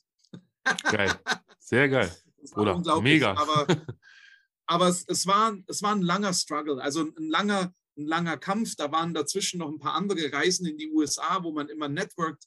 Allein auf diese AFCA-Convention, wo ich 2013 zum ersten Mal war. Ne? Und und das ist aber ein, ein cooler Journey gewesen, weil ich mhm. quasi jedes Jahr immer mein Geld gespart habe und dann in irgendeine USA-Reise investiert habe, manchmal auch mhm. zwei im Jahr. Und mir da halt den Hintern aufgerissen hatte. Und ja, long story short, dann bin ich Ende Juli nach El Paso gezogen. Und du hast es jetzt schon angesprochen, deswegen muss ich das jetzt ein bisschen durcheinander würfeln. Ich habe es mir halt natürlich hier in den Notizen so ja, schematisch aufgeschrieben, ist aber kein Problem, denn die sogenannten äh, Volunteer Internships, also diese freiwilligen Praktika. Äh, ja. Du hast es schon gesagt, und zwar war ja unter anderem Herbst 2015 dann äh, und, und Frühling 2017 an der University of Texas in El Paso. Und ähm, was mich noch viel interessanter finde und was mich auch sehr, sehr beeindruckt hat und wirklich, ich sag mal, in dem Sinne umgehauen hat, als ich das gelesen habe, hauen wir einfach mal raus, September 2012 ja, mit 28 mal ebenso bei den Cowboys, Dallas Cowboys, äh, ne, Advising Coach Bill Callahan. September 2013 ja. Cincinnati Bengals, ne, Advising Coach Jim McNally, hast du ja schon gesagt. Und dann Oktober 2014 nochmal die Cowboys in London. Und ja. ähm, erstmal, also vielleicht weiß nicht, vielleicht, wie ist es dazu gekommen, zu diesem Praktika? Du hast, ich meine, immerhin bei verdammten zwei, Entschuldigung, wenn ich das sage, fucking NFL-Teams gehostet. Das ist ja, weißt du, ich meine, das sind ja Bengals jetzt auch wieder, kommen wir nachher noch zu, Cowboys ja. sind in, in den Playoffs gerade oder auch nicht mehr. Ich meine, what the hell? Wie, wie, macht man das? Also gehst du nicht einfach rein und sagst, hier, klopf, klopf, hallo, ich bin der Frank und ich würde gern. Oder haben nee, Sie mal, das funktioniert leider nicht funktioniert leider nicht. das wäre es ja. Also, also es, es, ist eben passiert durch diesen Kontakt, den der Eugen ähm, Kemser mit Jim McNally hergestellt hat. Mhm. Und der Jim McNally kennt quasi, also mit wem kann man ihn vergleichen? Vielleicht ein Franz Beckenbauer aus dem Fußball. Ne? Das mhm. ist einfach ein Name, den kennst du in dieser Football-Szene. Der hostet auch jedes Jahr diese Cool-Klinik, wo mhm. einfach nur die O-Line-Coaches immer zusammenkommen und sich austauschen. Und mhm. äh, Bill Callahan ist ja auch einer der besten O-Line-Coaches in den USA oder der ja. Welt. Mhm. Und, und der hat ihn angefragt und den Tag werde ich nie vergessen. Ne? Das, also, ich habe dann also der E-Mail-Kontakt mit Coach Callahan war da, es ist alles gepasst, aber mhm. dann auf meine finale E-Mail, ob ich jetzt wirklich kommen kann, ich habe den Flug gebucht, keine Antwort bekommen. Mhm. Also bin ich mhm. einfach geflogen. Und dann bin ich gelandet in Dallas und äh, habe ihm getextet, hallo Coach, ich bin jetzt da, also ich würde dann morgen kommen. Kam erstmal nichts und ich dachte mir schon, oh shit. Das war Aber, also, ja, alles umsonst. Alles umsonst. Aber dann hat er getextet und meinte, okay, sei um 5 Uhr auf dem Parkplatz vom Gelände. Mhm. Und ich glaube, ich war um 4 Uhr dort, weil ich einfach nicht zu spät kommen wollte. Und dann gehen wir in diese Facility rein. Das war ja damals noch die alte Cowboys Facility. Ähm, und dann fragte er, ob ich einen Kaffee will. Und ich so, ja klar. Ich glaube, ich habe noch nie in meinem Leben so gezittert mit einem Kaffee in der Hand und habe ihn dann erstmal auf fünf verschiedene Stellen hingestellt, dass ich ihn jetzt nicht verschütte. Ich wollte gerade Aber, aber damals war das halt noch so eine, so eine fremde Welt irgendwie. Klar. Ne? Und klar. dann hat er mir auch angeboten, dass ich bei ihm zu Hause übernachten kann für die Zeit, wo ich da bin. Und, und das war halt unglaublich. Ne? Dann, dann spielen sie gegen die Buccaneers, ähm, gewinnen ganz knapp und dann fahren wir nach dem Game zusammen nach Hause und er dann ähm, äh, macht es dir was aus, wenn wir kurz im Office anhalten? Und ich so, Gottes Willen, natürlich nicht, weil er brauchte irgendwie sein, sein, die Plays, weil irgendwie five Tackles for Loss waren. Mhm. Also wenn du über einen akribischen Arbeiter, Workaholic redest, Coach Callahan is the one, weil der von, wir sind um 5 Uhr aufgestanden, waren um Viertel nach fünf im Office und sind wahrscheinlich so gegen halb zehn, zehn nach Hause gefahren. ne? Also Mhm. das war so die Tage, wo ich da war, bis auf Freitag, das war different schedule, aber das war so der typische Ablauf. Und die Bengals kamen eben genauso zustande. Da sind, ja, da sind einfach so viele coole Geschichten mit dabei. Ne? Das würde jetzt aber den Rahmen sprengen. Und 2014, wo ich gesehen habe, dass die Cowboys in London spielen, habe ich eben Coach Callahan angehauen. Er meinte dann, klar, komm für die Woche vorbei, kannst beim Training dabei sein. Ich durfte auch im Hotel dann mal mit dabei sein, mit den ganzen Spielern reden. Mhm. Ähm, was ich jetzt gar nicht auf meinem Resümee drauf habe, ist, dass ich auch mal bei den äh, Rams hospitieren durfte, als Hm. die in London waren. Und das kam einfach zustande, weil ich in meinem Leben mindestens 1000 Briefe an College- und NFL-Teams rausgeschickt habe, um mich zu bewerben. Mhm. Für Internships, für Putzpositionen. Es war mir egal. Ich habe alles, was möglich war, probiert. Ich habe sogar Minority-Organisationen angeschrieben und gesagt, als deutscher Football-Coach in den USA bin ich eine Minority. Ähm, die haben mir leider nie geantwortet. Mhm. Aber Schade. ich äh, habe Sachen nie unversucht gelassen. Und 2018 war ich dann nochmal bei den ähm, Bengals, bei dem OTA-Practice, wo ich zuschauen durfte. Und da hatte ich so ein mega Gespräch mit Coach Marvin Lewis. Ähm, nach den beiden Trainingseinheiten hat er sich immer so 15, 20 Minuten nochmal Zeit genommen, weil Mhm. er sich an mich erinnert hat und meinte dann, ich soll ihm unbedingt nochmal mein Resümee schicken. Lass uns am Ende des Jahres einfach nochmal quatschen. Blöderweise wurde er dann nach, glaube ich, 17, 18 Jahren bei den Bengals da in dem Jahr gefeuert. Ne? Aber so passieren halt die Dinge. Hast du denn jetzt, ich musste jetzt ganz schnell nachgoogeln, ähm, um sicher zu gehen, aber hast du Moritz Böhringer getroffen 2018? Da war er, glaube ich, bei den Ja. Bengals, ne? Ah, cool. Genau, im. OTA-Camp habe ich ihn damals da getroffen, ja. Sehr schön. Sehr gut. was auch Den- ziemlich lustig war. Ja. Den, den möchte ich ja, das kann ich ja ruhig mal so der Community verklickern, den möchte ich auch noch gerne haben. Das bringt mich ja jetzt zu dem, zu der Frage, ja, Spieler, ne, NFL, also jetzt klar von Böhringer auf, von, äh, auf, auf andere. Wer war denn oder wen hast du denn noch so getroffen als, als äh, ich sag mal, welche Stars in den Teams eventuell, also bei den Cowboys oder auch bei den Bengals in der Zeit? Also na, natürlich war, war ein lustiger Moment, wo ich in äh, Coach Callahans Office saß, als er in einem O-Line-Meeting war, wo ich aber nicht mit rein durfte. Mhm. Ähm, und dann ist Tony Romo vorbeigelaufen. Ne? Ah, Und äh, Cool. das war halt, also z- 2012 war ich auch noch ein anderer Mensch. Ne? Da war alles so weit weg. Ne? Da war Mhm. alles so weit weg für mich. Und inzwischen weiß ich, dass es das gar nicht ist. Aber Mhm. das ist jetzt eine andere Sache. Und dann läuft da Tony Romo vorbei und ich so, what's up? Und er so, hey, what's up? Und das ist halt so Okay. lustig, ne? Just Tony Romo walking by. Okay. Aber Tyron Smith zum Beispiel, Hm. weil ich ja bei Coach Callahan im Training immer mit dabei war. Und, und das hat mich damals so beeindruckt. Wann immer irgendwelche Periods waren, Mhm. wo jetzt sage ich mal, die O-Liner nicht alle involviert waren. Zum Beispiel Mhm. auch beim Field Goal waren jetzt nicht unbedingt alle O-Liner involviert. Oder dann ist Kickoff Return und dann schaut man sich so um und viele Positionen, die jetzt nicht involviert sind, chillen einfach. Und Mhm. Coach Callahan hat immer irgendwas mit den O-Linern gemacht. Immer, immer, immer. Und wenn er gefragt hat, hey, what do you want to work on? An was möchtest du jetzt arbeiten?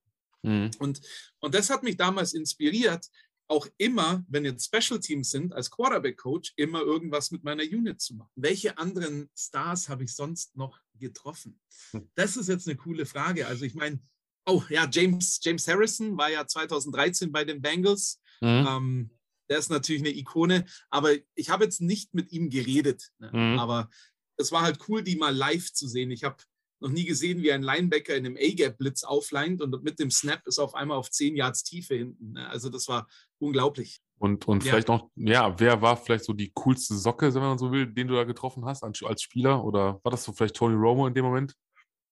Oder einfach so von der, von der Coolness her so? Oder vom. Also Tony Romo hatte eine, eine besondere Ausstrahlung. Das hat mhm. man gemerkt. Ne? Der, mhm. der kam, der hat so eine Ruhe ausgestrahlt. Effort und Energy sind so Keywörter für mich im Coaching. Und du mhm. merkst ja eine Präsenz, eine Energie von dem Typen, wenn er da reinkommt. Klar, J Jason Witten, da war das Coole, seine Präsenz zu sehen, weil der alles mit so einer Leichtigkeit gemacht hat, aber trotzdem so dominiert hat. Ne? Mhm. Wie er da seine Routes läuft und ich, ich weiß jetzt nicht, wie viele Jahre er 2012 schon im Geschäft war, aber schon einige. Ne? Und ja, ja, apropos Erfahrungen, das wäre nämlich noch, möchte ich mal hinten anstellen, die Frage, ähm, ja, welche Erfahrung hast du denn also in Dallas oder auch in Cincinnati für dich oder auch vielleicht eine weitere Karriere auch als Coach sammeln können? Also eben, eben dieser Punkt mit die Zeit, die du hast, mhm. maximal zu nutzen. Leider muss ich das ja auch von mir selber sagen, oft ähm, waren dann, also am Anfang meiner Karriere, gut, wenn ich jetzt gerade in Special Teams involviert bin, natürlich, aber in der Nationalmannschaft zum Beispiel war ich jetzt nicht in Special Teams involviert. Das mhm. heißt, okay, wir haben Kickoff Return, QBs zu mir, lasst uns ein paar Footwork-Sachen machen. Und wenn es einfach nur Quick Passing Footwork with Easy Throwing ist und so weiter, aber wirklich die Zeit zu nutzen, die man hat und sie einfach nicht zu verschwenden. Das ist so eins der, der wichtigsten Dinge, die detailorientierte Arbeit. Habe mir nach dieser Zeit bei Dallas 2012 zum ersten Mal wirklich Gedanken gemacht, okay, wo möchte ich denn meinen Receiver stehen haben, wenn wir an der rechten Hash sind? Und mhm. warum? Warum möchte ich eigentlich jetzt mit College Rules, dass wir zwei Yards outside the hashes unsere Seam Route laufen, wenn wir einen One High Safety haben und versuchen mit Four Verticals zu attackieren? Und, und diese detailverliebte Arbeit habe ich da erst so wirklich verstanden. Okay. Dein Warum kennen. Mein. und ja, dann ging es nach dem Ganzen, jetzt haben wir Amerika, das alles schon äh, soweit ja, besprochen und auch wunderbar. 2019, das fand ich jetzt auch nochmal wieder sehr interessant, als Defense Coordinator zu den Lixel Deers. Und ich glaube, Deers sind doch nicht Rentiere, aber jetzt helfen wir mal eben äh, übersetzt. Was Rehe oder, oder Rehe, ja, ja, genau, stimmt. Äh, in ja. der X-League, also quasi der ersten Liga in Japan. Mein lieber Mann. So, wie, wie, wie schafft man denn das jetzt wieder? Also, das ist ja vor allem ein ins andere. Also, Australien, äh, Amerika und jetzt noch nach Japan. Ja, wenn, wenn ich das höre, muss ich selber lachen. Ich, ähm, meine Zeit bei UTEP war quasi vorbei nach meiner mhm. zweiten Saison und ich hatte dann noch ein einjähriges Visum, aber es gab dort auch College-Teams, die mich nicht einstellen wollten wegen dem Visum. Ne? Ich hatte mhm. ein Jobinterview bei einem Freund von mir, ähm, bei Joe Austin, bei den Southwestern Pirates ähm, mhm. in Georgetown, was auch in der Nähe von Austin ist. Ähm, bin da einfach mal locker flockig neuneinhalb Stunden hochgecruised mit dem Auto durch ganz Texas. Und, aber er hat mir ehrlich gesagt, dass wir uns den Visa-Prozess nach diesem einem Jahr nicht leisten können. Und mhm. deswegen wollen sie halt jemand anderen einstellen, was vollkommen Sinn macht. Und dann war ich noch bei zwei NFL-Teams für Internships im Gespräch. Bei den Texans bin ich sogar in die zweite Runde gekommen, mhm. wurde dann aber nicht ausgewählt. Und irgendwann dachte ich mir, was mache ich denn jetzt? Und ich, ich wollte nicht nach Hause und ich wollte jetzt auch nicht unbedingt an der Highschool anfangen als Coach und Teacher, weil da hätte ich, glaube ich, da hätte ich erstmal nochmal dann studieren müssen und ich weiß auch gar nicht, ob das wirklich so geklappt hätte, ne? weil das Visum in den USA halt einfach ein Problem ist. Und ich, ich hätte ähm, noch die Chance bekommen, woanders mich als GA, also Graduate Assistant, zu bewerben, mhm. habe mir aber ehrlich die Frage gestellt, möchte ich das nochmal zwei Jahre? Ne? Weil okay. du bist der Erste, der angerufen wird, wenn irgendeine Shit-Sache zu machen ist. Und, ja, und dann dachte ich mir, passt. Was sind denn jetzt die Optionen? Und dann habe ich mir Kanada überlegt, CFL, und bin mhm. irgendwie auf Japan gekommen. Ne? Und dann dachte ich mir, passt, dann schmeiße ich jetzt einfach mal mein Resümee raus und schaue, wer antwortet. Und den Nachmittag werde ich nie vergessen, weil das echt mühsam war. Weil wenn man mal ein bisschen die japanischen Teams googelt, dann sieht man da nicht so auf den ersten Blick die E-Mail-Adresse bei allen. Mhm. Aber ich habe halt alle aus der ersten und zweiten Liga einfach angeschrieben. Und dann haben sich zwei gemeldet. Äh, eins war aus der dritten Liga und eben die Lixil Deers. Und äh, dann hatte ich ein Telefoninterview mit denen. Geil. und äh, dann haben sie mich eingeflogen. Also das ist auch so eine unglaubliche Story. Ne? Dann, da sagen die dann zu mir, ja, okay, wir würden nach El Paso kommen und dich zu interviewen. Mhm. Und ich so, ich könnte doch aber auch zu euch kommen. Und dann war so Hintergrund japanisch Besprechung. Ne? Und dann haben sie gesagt, okay, dann fliegen wir dich ein. Und ich so, ja, cool. Und dann haben sie mich eingeflogen. Und dann habe ich ein Wochenende quasi die Jungs gecoacht, ne, dass die sich ein Bild von mir machen. Hatte mhm. ein sechs Stunden Coaching-Interview und ähm, dann haben sie mir den Job angeboten. Und dann dachte ich mir, let's go. Ja, ich, ich muss gerade überlegen. Ich hatte eigentlich eine Frage auf der Zunge so spontan, aber ich glaube, ich kriege sie nicht mehr, krieg sie nicht mehr zustande. Ist auch nicht schlimm, denn dann hänge ich nämlich einfach mal eine Frage hinten an. Und zwar kommt diese Frage von Elias, auch aus dem Discord. Momentan zählen japanische Athleten seines Wissens als A-Slots, womit sie in eine Kategorie wie die US-Amerikaner eingestuft werden. Hältst du das auf Basis deiner Erfahrungen in den USA und Japan für gerechtfertigt oder versperrt man dadurch Japanern den Weg in die ELF? Richtig coole Frage. Ja. Ähm, ich tendiere eher zum Zweiteren, mhm. weil, also da, da sage ich jetzt was, das viele nicht so gerne hören wollen, aber neben den USA und Kanada ist für mich Japan das drittbeste Footballland auf der Welt. Ja. Mhm. Facts. Okay. Ähm, es gibt natürlich auch also es gibt natürlich eine Menge deutscher richtig guter Spieler oder europäischer richtig guter Spieler, aber damit meine ich jetzt das komplette Konstrukt, wie dort alles abläuft. Können wir gerne mhm. auch gleich nachher noch direkter darauf eingehen. Aber die Japaner haben eben College Football, ne, mhm. wie in den USA. Das ist halt nicht so groß, aber die haben eigene Facilities und haben keine NCAA-Regulations. Das heißt, mhm. die können noch öfters und härter trainieren, ähm, was jetzt nicht unbedingt heißt, dass sie das besser macht. Ne? Aber ja. Ähm, deswegen ist der japanische Football auch so gut, weil mhm. die das halt einfach schon professionell als College-Athleten machen. Und dann gibt es ja auch jedes Jahr den, ähm, das ist jetzt nicht der, ist es der Japan Bowl, wo dann die beste College-Mannschaft gegen die beste professionelle Mannschaft spielt. Und, mhm. und allein da schon ist ja eine hohe Competition. Finanziell ist auch eine andere Nummer. Aber auf jeden Fall glaube ich, trotzdem, dass man leider durch diese Regelung äh, den Japanern die Chance nimmt, sich auf ELF-Level zu zeigen. Also ich, ich würde es unglaublich cool finden, wenn die Japaner auch auf diesem Level in der ELF zeigen könnten, was wirklich in ihnen steckt. Ne? Also mhm.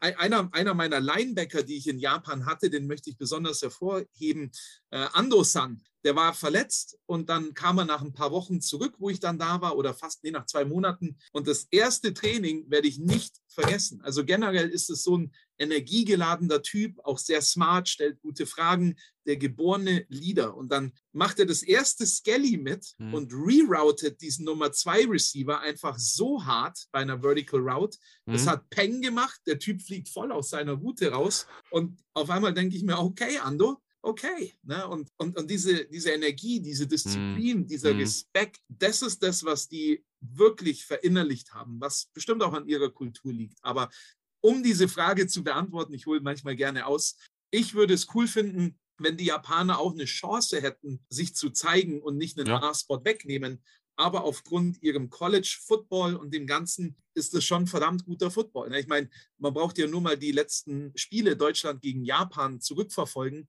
Da hat Japan eigentlich doch meistens deutlich gewonnen. Ne? Ja, ja, ja. Ja, gut. Also ich meine, gute Spieler gibt es fast überall. Ja, gute Spieler gibt es durch gute Trainer. Für dich ging es danach ja dann, ja, die Rückkehr nach Deutschland. Vielleicht die Frage vorweg, was hat dich dazu bewogen? Denn es ging 2020 dann als Offensive Coordinator zu den Ingolstadt Dukes zurück in die GFL. Genau, also ich, ich hatte ein mega cooles Gespräch mit dem Head Coach und eigentlich war der Vertrag für das zweite Jahr schon so gesettelt, aber mhm. gab dann ein paar persönliche Gründe, wo ich mir dann gesagt habe, vielleicht ist es auch mal schön, nach drei Jahren jetzt im Ausland ähm, mhm. zurückzukommen. Also Japan, von all den Stationen, die ich hatte, war Japan die schönste Erfahrung. Mhm. Einfach, weil das drumherum so professionell war. Wir hatten in jedem Training eine automatische Filmcrew. Wir hatten zwei Strength Coaches. Wir hatten vier, fünf Physiotherapeuten, fünf, sechs Waterboys. Während wir trainiert haben, haben die Physiotherapeuten oder die medizinische Abteilung Notfälle trainiert an der Sideline. Ne? Ich dachte, mhm. ich spinne. Und, und das war so automatisch alles. Ne? Der Ablauf von der Liga ist sehr kontrolliert gewesen. Und weiß nicht, ich kann Japan jedem nur ans Herz legen, weil das so ein sicheres Land ist, auch so ein mhm. schönes Land. Und da hatte ich wirklich eine unglaublich tolle Zeit. Aber der Gedanke war dann für mich, okay, ich habe auch finanziell war es unglaublich toll, aber nach drei Jahren habe ich mir gedacht, ich glaube, es wäre mal schön, einfach nach Hause zu kommen. Ja. Schön, schön. Also Japan muss ich sagen, äh, verbinde ich immer zwei Dinge, die ich mal ganz witzig finde. Zum einen, wenn ich in so einer Rikscha sitzen würde, ich glaube, der Mann da vorne, der hätte Probleme, weil durch mein Gewicht würde das Ding nach hinten kippen und er hätte die Füße in der Luft. Und zum anderen, aufgrund meiner Größe, die, ich glaube, ich weiß das, also das weiß ich von einer alten Arbeitskollegin, die auch ganz oft in Japan war, die auch, glaube ich, dort Familie hat. Und die Duschen, also die normalen Standardduschen, also nicht die europäischen, die es gibt in Hotels, sind, glaube ich, auf einem gewissen Mindestmaß. Das heißt, ich würde da locker drüber gucken. Das ist ja nun mal so. Ne? Also das wäre halt, das heißt, stell dir vor, du duschst da und ja. dann machst du alles nass, nur dich, nur dich nicht, weil du einfach Ne? Das ist halt, aber man muss sagen, die Japaner sind sehr bescheiden, sehr höflich, sehr zuvorkommend, auf jeden Fall. Ja, ja also wer vielleicht schon mal dort war, ansonsten habt es gehört von Frank, äh, müssen wir mal hin. Also ich, ich denke mal, ich habe noch Zeit, ich glaube, das sollte ich mal tun auch mal nach Bitte, Japan. Bitte, ne? unbedingt, ne? Mann, unbedingt. Hau dich, hau dich in den Bullet Train rein, in den Shinkansen und fahr durch Japan. Das ist wie Fliegen, ist einfach nur schön. Und, schön. und wenn, wenn jemand das hört, dann in Japan bist, dann geh in den Onsen. Das sind diese heißen Bäder. Ne? Mhm. Genieß es da drin. Das, ist, das hatten wir nach dem Kraftraum oder nach dem Footballtraining, hatten wir immer so ein heißes Bad.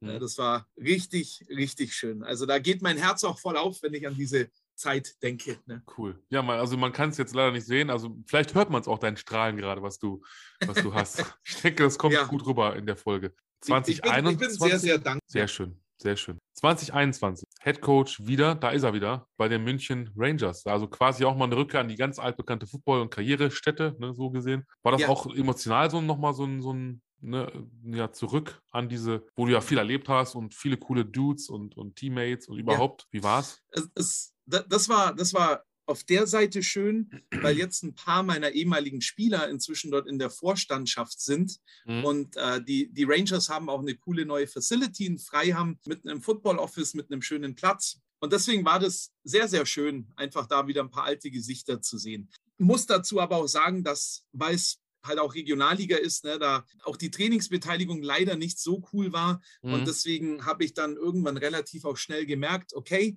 ähm, da sind dieser Kern der Mannschaft, diese 15 Leute, die ihr Herz rausspielen und alles reinschmeißen, finde ich cool, aber fiel mir schwer. Ich, okay. ich, ich habe einfach gemerkt, mein eigener Anspruch ist da einfach zu hoch. Und ich, ich, möchte, mir, ich möchte mir keine Gedanken mehr darüber machen, wie ich jetzt äh, zwei O-Liner am Game Day habe und welche mhm. drei Spieler ich reinrotieren kann. Mhm. Wir, mhm. haben dann eh dienstags ein, ein äh, Offense-Training und donnerstags ein Defense-Training gemacht, damit man mhm. es überhaupt kompensieren konnte. Mhm. Aber, aber da macht mir Football keinen Spaß mehr. Das ist, okay. das ist dann nicht mehr taktisch oder äh, was machst du jetzt, sondern das ist dann wirklich nur noch Überleben. Mhm. Verletzungen können immer passieren, aber wenn Klar. du wirklich Klar. schon von Anfang an weißt, du hast eigentlich nur vier O-Liner, äh, tricky. Ne? Das mhm. macht nicht wirklich Spaß. Ja.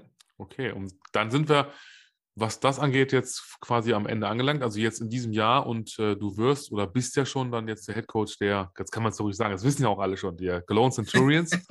was mich persönlich ja. auch ein bisschen äh, freut, denn äh, ja, mich verbindet also mit Köln, klar, Centurions generell, ich habe auch mal in Köln gearbeitet, mein Vater jahrelang in Köln gearbeitet. Ja, das heißt, es ist ELF-Zeit und da habe ich erstmal ein paar Fragen noch, nat natürlich, logischerweise. Und die kommen jetzt erstmal, also der Reihe nach ähm, von Facebook, also von der Cologne Centurions, glaube Fanzone-Seite. Ähm, da hatten wir also mhm. auch dank Nils, äh, Shoutout an den Nils nochmal, der da für mich so ein bisschen das äh, außerhalb managt und die Fragen für mich immer ranholt. Also sagt, pass auf, Leute, in dem Fall der Frank Rosa ist äh, zu Gast in der Football Cave. Und da haben sich, ja, ich glaube, vier Leute haben sich nicht nehmen lassen, Fragen zu stellen. Ich hau sie einfach mal raus. Du kannst Gerne. ja dann gerne darauf antworten, sofern es denn geht. Also der Michael Ölhorn möchte gerne wissen, wo siehst du die größten Baustellen? Ist das jetzt auf die Cologne Centurions bezogen oder genau. auf die ELF? Ich denke um, auf die Centurions, ja.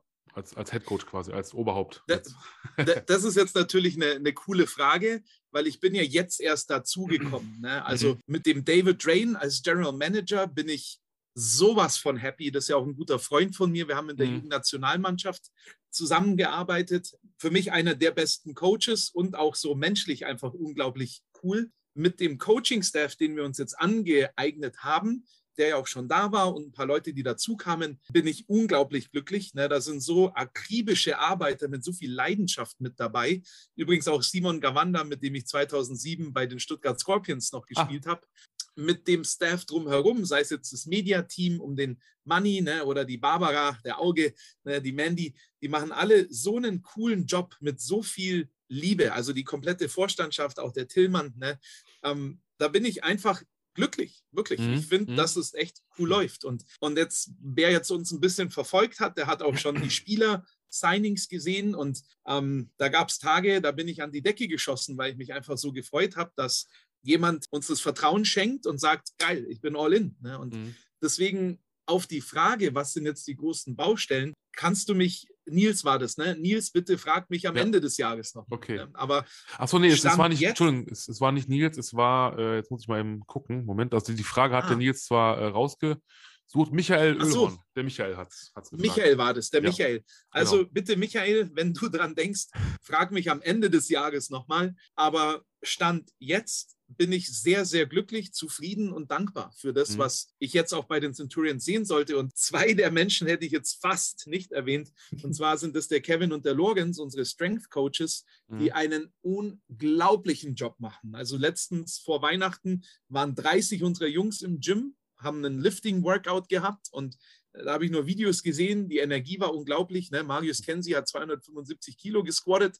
Für ihn neuer Personal Record. Also da geht was. Ne? Und ja. das pumpt mich. Hörst du jetzt wahrscheinlich auch an meiner Stimme gerade. Ne? Absolut, absolut. So, dann haben wir die nächste Frage von Hans-Peter Weber. Ich glaube, die kannst du beantworten. Also gehe ich jetzt mal von aus. Denn bevorzugst du das Lauf- oder Passspiel? Das ist einfach. das ist gut. also, okay, da habe ich jetzt mehrere Stimmen in mir der ehemalige Quarterback sagt, Passspiel. Der, mhm. der Head Coach sagt, was auch immer funktioniert. der Offense Coordinator sagt, das kommt auf den Gameplan drauf an und was wir auch wirklich zeigen wollen. Ja, mhm. genau. Okay, ja, siehst du. Perfekt beantwortet. Besser geht's nicht. Dann möchte äh, Stefan Brüser möchte gerne wissen, wirst du auf PATs und Field Goals gehen können? Am Ende der letzten Saison wurde zwangsläufig nämlich so gut wie nie alles ausgespielt. Das sagt, ähm, also er, das steht drunter, äh, sieht er nicht so. Ich weiß nicht, ob es jetzt Stefan war oder Nils, aber es war halt eine Entscheidung wohl von Kirk Heidelberg. Also nur mal. Ich, ich meine, das, das ist halt immer situationsabhängig, aber rein generell gesprochen bin ich ein riesiger Fan von Field Goals und PATs. Mhm. Aufgrund, weil ich auch schon mal in meiner jungen Coaching-Karriere am Anfang ein Championship-Game verloren habe, weil ich dachte, nee, wir spielen den vierten aus, wir brauchen kein Field Goal und dann haben wir 9 zu 7 verloren äh, mhm. 9, nee, 6 zu 3. 7 zu 3 verloren. 7 zu 3 verloren. Wir hatten nochmal die Chance gehabt, zweimal in Field Goal Range, wo wir drin waren. Aber mhm. mein Ego kam raus. Ich dachte, nee, ich habe jetzt den perfekten Spielzug. Wir spielen den vierten aus. Ja, deswegen, ich bin pro Field Goal und PAT. Sehr schön, sehr schön. Habe aber wir... kein Problem, was auszuspielen, wenn es sein muss. Ne? Ah, okay. Da habe ich ja nachher auch noch eine Frage. Die, ich weiß es jetzt, habe jetzt schon im Kopf, ich sehe sie auch schon oder hier vor mir auf dem Zettel, aber das heißt Zettel, ich habe es ja online auf dem naja, egal. Die, da kommen wir auch gleich noch zu. Das wird auch noch so richtig, äh, um es mal mit den Worten von einem ja, Hamburger ehemaligen Footballspieler aus der NFL zu sagen, es wird knusprig. Knusprig. knusprig wird. Dann haben wir noch äh, die letzte Frage, also was jetzt das angeht, aus der Fanzone von Alex Singh. Ich hoffe, ich habe das alles richtig ausgesprochen. Wirst du das Spiel variieren? Letzte Saison war unser Play hauptsächlich mit Madre London. Also, was, ich, was ich dazu sagen möchte, ist, am Ende des Tages ist es auch der Job ne, von, vom Coach, das mhm. halt zu machen, was funktioniert. Ne? Und mhm. naja, die beste Offense der Liga, dann natürlich auch der Einzug in die Playoffs und das heißt, da sind viele gute Dinge passiert. Und mhm. ähm, natürlich ist Madre London das Gesicht, sage ich jetzt mal, ne? weil der ja. halt so eine krasse Saison gespielt hat. Aber mein Ziel ist es natürlich, erstmal das zu finden, was wirklich funktioniert. Und mhm. das wird von Gegner zu Gegner unterschiedlich sein.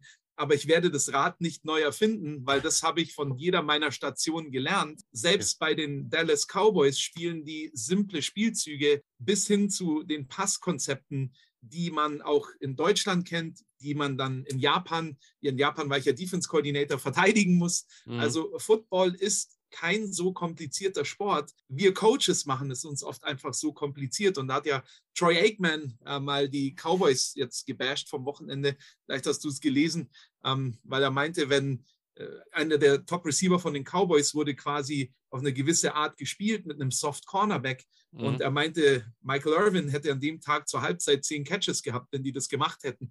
Es ist halt immer einfach, das von außen zu sagen. Aber mein Plan ist natürlich, das zu finden, was funktioniert. Aber es gibt einfach in der Offense elf Spieler und wir haben halt natürlich auch noch Spieler, die draußen sind. Ne? Das heißt mhm. jetzt nicht, dass wir auf den Running Backs nur Madre London haben. Nee, nee, wir haben da noch drei andere richtig gute Jungs und denen will ich auch den Ball geben.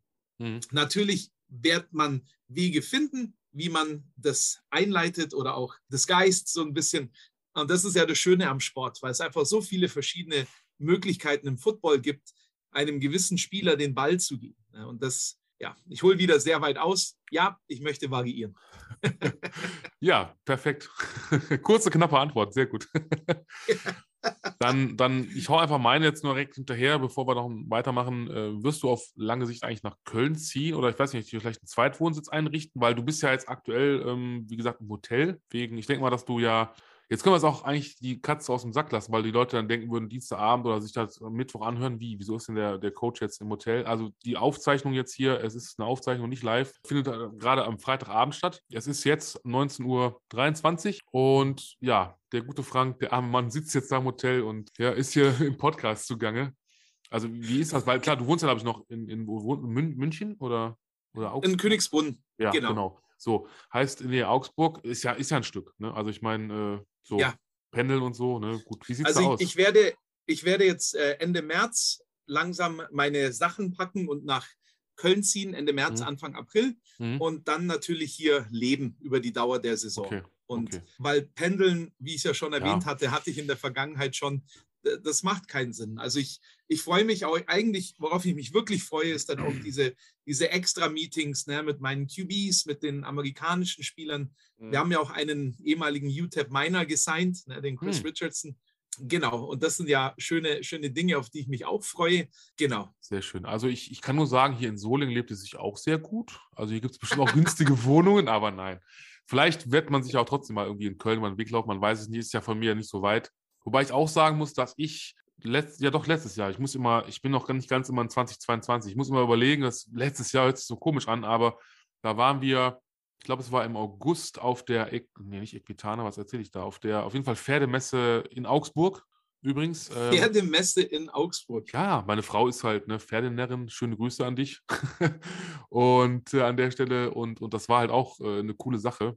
Also von daher, ähm, Augsburg ist, wie gesagt, ist, halt, ist halt auch, kann man auch mal hinfahren, ist so. Also kann man wirklich mal, wenn man auch in Bayern ist oder generell so Augsburg, Nürnberg, München, das sind halt so die, die Städte, die man äh, sich nicht entgehen lassen sollte.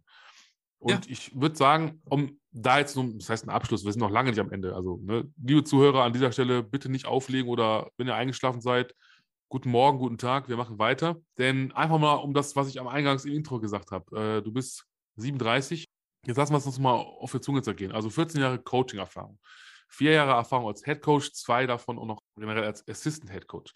Acht Jahre Erfahrung als Offensive Coordinator, vier Jahre als Special Teams Coordinator, zwei als Defense Coordinator und natürlich zwei Jahre als ne, Graduate Assistant, immerhin auf F ja. FBS Level, also wirklich Highest College Level. Ja. So, das, das ist das, was mich dazu bewogen hat, zu sagen, mit 37 hast du gefühlt 1200 Jahre Erfahrung. Das ist einfach, mhm auch wenn man jetzt nochmal das so durchgeht, wo du überall warst, was du gecoacht hast, wen du gecoacht hast, mit, mit wem und über auch diese ganzen Volunteer-Sachen, äh, muss man sagen, also da steckt echt viel Erfahrung drin. Vielleicht, wenn du jetzt nochmal so zwei Dinge. Einmal zurückblickst auf die Karriere, stand jetzt heute und sagst, pass mal auf, so alles, was ich erlebt habe, gibt es da in deiner Karriere ein oder mehrere Momente, erstens mal, die für dich unvergessen sind und würdest du irgendwas ändern wollen? in dieser ganzen, wo du sagst, da hätte ich vielleicht was anderes machen sollen. Vielleicht nach Kanada gehen zum Beispiel, anstatt nach Japan oder so. Mega coole Frage. Unvergessene Momente gab es einige. Ne? Ich meine, allein schon die zwei Jahre bei UTEP, das erste Spiel, das wir hatten 2017, war gegen Baker Mayfield und seine Oklahoma Sooners in uh. Oklahoma. Und mm. was ich damals ja nicht auf dem Schirm hatte, ist einfach diese Travel Days. Ne? Wir mm. steigen ins Flugzeug ein, wir fliegen als Team mit einem extra Flugzeug nach Oklahoma, steigen dort in Busse ein, bekommen eine Polizeieskorte zum ja. Hotel Polizeieskorte zum Stadion. Das sind so, so Kleinigkeiten, wo ich mir einfach nur denke, wow, das, wenn, wenn ich da jetzt noch heute dran denke, kommt da so eine tiefe Dankbarkeit hoch oder dann, dann stehst du beim Warm-up, auf der anderen Seite machen sich auf einmal die Oklahoma Sooners warm in ihrem mhm. Stadion. Mhm. Und, und wenn man jetzt von, von Deutschland, Europa oder außerhalb der USA kommt, dann, dann sieht man das am Fernsehen, sieht die Highlights, die Games und es ist so weit weg. Und auf einmal steht man in dem Stadion und merkt eigentlich, wie scheiß klein die Sideline ist. Ne? Ja. Und, und dann war ich oben in der Pressbox. Im ersten Jahr war ich dort quasi immer in der Pressbox für die, äh, zum Scouten der Defense halt verantwortlich, der gegnerischen. Und dann scoren wir im ersten Drive. Und, und ich denke mir schon, wie damals in Valencia gegen die Raiders, ne? denke ich mir, boah, geil, Mann, wir gewinnen jetzt hier gegen die Sooners. Und recht deutlich haben wir dann doch noch auch verloren. Aber da waren an dem Tag knapp 86.000 Zuschauer im Stadion das sind so viele unglaubliche Momente, ähm, die ich auch mal wirklich alle in, in einer Ruhe aufschreiben sollte. Und, und dann, oder andere Spiele, die man hat und man kommt dann erst spät in der Nacht wieder heim, muss aber noch ins Office, um alles fertig zu machen, weil das Graduate Assistant Life ist ein Grind. Ich habe jetzt schon von Paaren gehört, die da auch gerne hinwollen wollen. Ähm, an der Stelle möchte ich sagen, stell dich darauf ein, dass die Menschen dort nicht besonders nett zu dir sein werden in der Coaching-Welt. Ne? Mhm. Es, es gibt tolle Leute, aber es gibt auch sorry für die Ausdrucksweise, aber das ist die Wahrheit, Arschlöcher, denen bist mhm. du scheißegal. Mhm. Und ähm, als Graduate Assistant ist es, es war es auch vollkommen egal, dass ich schon Head Coaching Erfahrung hatte, Coordinator Erfahrung, mhm. du bist dort ein Graduate Assistant. Aber es gibt auch unglaublich coole Coaches, die einem natürlich ein bisschen pushen, die Chance geben. Dann durfte ich auch mal Quarterback Drills laufen. Und, und das ist halt so einer der Highlights-Momente für mich bei UTEP gewesen, wo ich mal die Quarterback Individuals laufen durfte für mehrere Einheiten. Und dann hast du deine zwei Ballboys, hast deine zwei Wurfnetze, hast deine drei Quarterbacks. Du sagst denen am Anfang, hey, ich möchte den Drill mit den und den Cones aufbauen und das machen die einfach. Ne? Hm. Und, und das sind so einige der unzähligen Highlights natürlich. Ne? Und ein bisschen Stolz kommt da auch mit dazu, denn wenn du, wenn du teilweise bis Mitternacht dann noch drin hängst, weil du auf der einen Seite den Scouting Report machen musst, andererseits dann deine College-Sachen, weil Graduate Assistant bedeutet ja, du machst nebenbei dein Masterstudium, kommt schon ein bisschen Freude und Stolz hoch. Und deswegen ein weiterer Moment ist mit Steve Calhoun, wo ich ihn in LA besuchen durfte. Das ist der Wide Receiver Quarterback Guru, der unter anderem Keenan Allen trainiert und die anderen. Mhm Chargers Receiver, dass ich ihm über die Schulter schauen durfte, wie er das macht. Und weil sein Sohn hat bei UTEP gespielt, Nick Needham, der ist jetzt bei den Dolphins, äh, Nickel und Corner. Und, und das sind so unglaublich besondere Momente, die mich einfach tragen, auch für die ich dankbar bin. Und deswegen okay. würde ich etwas anders machen. Das Einzige, was ich, was ich anders machen würde, wäre, dass ich zwei Sachen verstehe. Erstens, die Meinung eines anderen ist nicht meine Realität. Mhm. Leute, die drüber lachen, was mein Traum ist, die drüber lachen, warum ich jetzt eine Spielweise verändere, weil man das nicht so macht. Mhm. Da würde ich jetzt rückblickend mir selber sagen, vertrau dir selbst und lass die anderen einfach reden. Mhm. Nur weil man jahrelang eine I-Formation gespielt hat, muss man das nicht weiter tun. Ja. Genauso wie jetzt, nur weil Zone Read mal der Shit war, muss man das nicht immer weitermachen. Es gibt immer wieder schöne, schöne Impulse. Ähm, okay. Die zweite Sache wäre, dass ich auch in den USA mich nicht so kleinreden lasse, nur weil ich ein Graduate Assistant bin. Mhm. Das war ganz wichtig. Ne? Das war eine sehr schwierige Zeit, speziell mit einem Coaching-Kandidaten, der leider mein Vorgesetzter war. Aber das ist etwas, was man verstehen muss. Ne? Dass man, nur weil man jetzt in einer unteren Position ist, braucht man sich nicht bullying lassen und so mhm. weiter. Und ansonsten, was ich noch anders machen würde, wäre viel mehr Netzwerken. Das habe ich nicht verstanden. Aber du bekommst in den USA den Job in erster Linie nicht oder nicht nur, weil du vielleicht ein guter Coach bist, sondern es kommt wirklich darauf an, wer dich kennt. Nicht, okay. wen du kennst, wer dich kennt. Habe ich nicht verstanden damals. Gut, und ich habe jetzt da einfach, als ich dir zugehört habe, zwei spontane Fragen sind mir eingefallen, die dich mit Sicherheit sehr amüsieren werden. Ich weiß das. Zum einen, zum einen, vielleicht wollen wir es ja irgendwann mal erfahren, kommt da eine Biografie. Und das andere ist, äh, wer darf dich hinterher spielen in dem Film, der über dich kommt? Gut, ne? ja. Oh, weil das ist, das ist einfach was fasziniert mich nach wie vor. Also, ne, Frank Großer, der Film, ein Quarterback geht seinen Weg, ich weiß es nicht, oder ne, wie, wie früher Bud Spencer, eine, eine Faust geht nach Westen. Irgendwie vier sowas. Fäuste für ein Halleluja. Ja, ne? zum Beispiel, ne? Also vier, vier Running Backs, äh, vier Wide Receiver für einen Quarterback. Ja. naja, man weiß es nicht. Nach Köln habe ich mal kurz drüber nachgedacht, dass ich wirklich einfach mal erstmal in erster Linie für mich selber diese ganzen Geschichten aufschreiben sollte, mhm. weil, ähm, weil da halt noch so viel mehr da drin steckt. Ich, ich, ich wünschte manchmal wirklich, dass ich auf der einen Seite die Welt durch die Augen von anderen Menschen mal sehen könnte, wie es denn wirklich für die war, wo sie da durchgegangen sind. Klar. Und gleichzeitig wünschte ich mir auch, dass das auch mal der eigene Grind, ne, der eigene Struggle vielleicht zu sehen ist, ne, weil, weil es immer so schön ausschaut, die Story, ne, aber die Tage, die wirklich dann, was da wirklich dahinter steckt, das ist mhm. so das Eisbergprinzip. Ne? Du siehst mhm. die Oberfläche, aber was drunter ist, das sieht man ja nicht. Die Momente ja. des Struggles, die Momente des Kampfes, die Momente wie mit dem ersten Offense Coordinator bei UTEP hatte ich ein mega krasses Verhältnis und dann wird er halt leider gefeuert, weil die Performance nicht gestimmt hat. Dann mhm. wird der Head Coach gefeuert. Ne? Im zweiten Jahr werde ich dann zur Defense getradet, obwohl ich mit dem neuen Offense Coordinator so krass zurechtkam. Mhm. Und dann der Volunteer Student Assistant Coach, der dann reinkam, wird dann super dicke mit dem Offense Coordinator, darf dann mhm. Quarterback Meetings laufen. Ne? Und aber am Ende bin ich so dankbar für die Dinge, die passiert sind, weil ich dadurch im zweiten Jahr bei UTEP so viel über Defense gelernt habe wie noch nie zuvor, was ich dann in Japan umsetzen. Gleichzeitig durfte ich auch die Special Teams Meetings laufen, äh, Scout Team Meetings laufen, mhm. was einfach cool war. Die Scout Receiver Meetings, ne, wo dann auch ein paar Redshirt Guys drin waren, die eigentlich gestartet hätten und auf einmal puh, sind da Maschinen drin. Ne? Und das war, waren schon tolle Erfahrungen. Sehr gut. Und dann kommen wir mal zur Kategorie, um das andere mal abzuschließen. Gäste kennen Gäste. Ähm, kennst du denn Gäste, die bisher hier waren? Ich glaube, du hast ja eben erzählt, Dennis, ne? Oppermann der, war. ja, der, der, Dennis ist, ist, inzwischen auch ein sehr guter Freund von mir geworden. Ne? Wir, wir kennen uns ja eher äh, von der gegnerischen Sideline mhm. davor, weil in den zwei Jahren in der, in der Bavü aus, ähm, wo wir mit der Bayern-Auswahl dann 2014 und 15 gegen die Bavü-Auswahl verloren haben, da war der Dennis ja auf der anderen Seite in der Bavü-Auswahl. Ja, ja, ja. Hat sich da eine sehr gute Freundschaft rauskristallisiert und ich, ich feiere den Dennis da einfach, weil ähm, ja, der seinen Weg da geht. Ne? Und das ist richtig, richtig cool. Und dann natürlich die Nadine, ne? die auch mhm. eine, hm. äh, eine Freundin ist ne? und, und die ich auch für einen unglaublich tollen Menschen und Coach halte und die der erste weibliche Head Coach ist ja. und das auch noch von der ersten Ligamannschaft. Und, Fasziniert. Und absolut. das feiere ich einfach, weil mhm. ja, die wird einen mega, mega Job machen. Das, das glaube ich auch. Und dann kommen wir direkt zum nächsten und jetzt nochmal zu ähm, dem, worum es ja, denke ich mal, in Zukunft alles drehen wird, nämlich der ELF. Und da sind ja, das wissen wir jetzt mittlerweile alle, vier neue Franchises jetzt an den Start gegangen. Ähm, wir haben Düsseldorf Rheinfire, wir haben die Vienna Vikings, wir haben die Istanbul Rams und deswegen sage ich es bewusst zum Schluss, um da die Frage anzuhängen, die Raiders aus Tirol. Ja, also wie viel bedeutet es dir, dass denn quasi dein altes Team, also die Swaco Raiders Tirol, dabei sind in der ELF?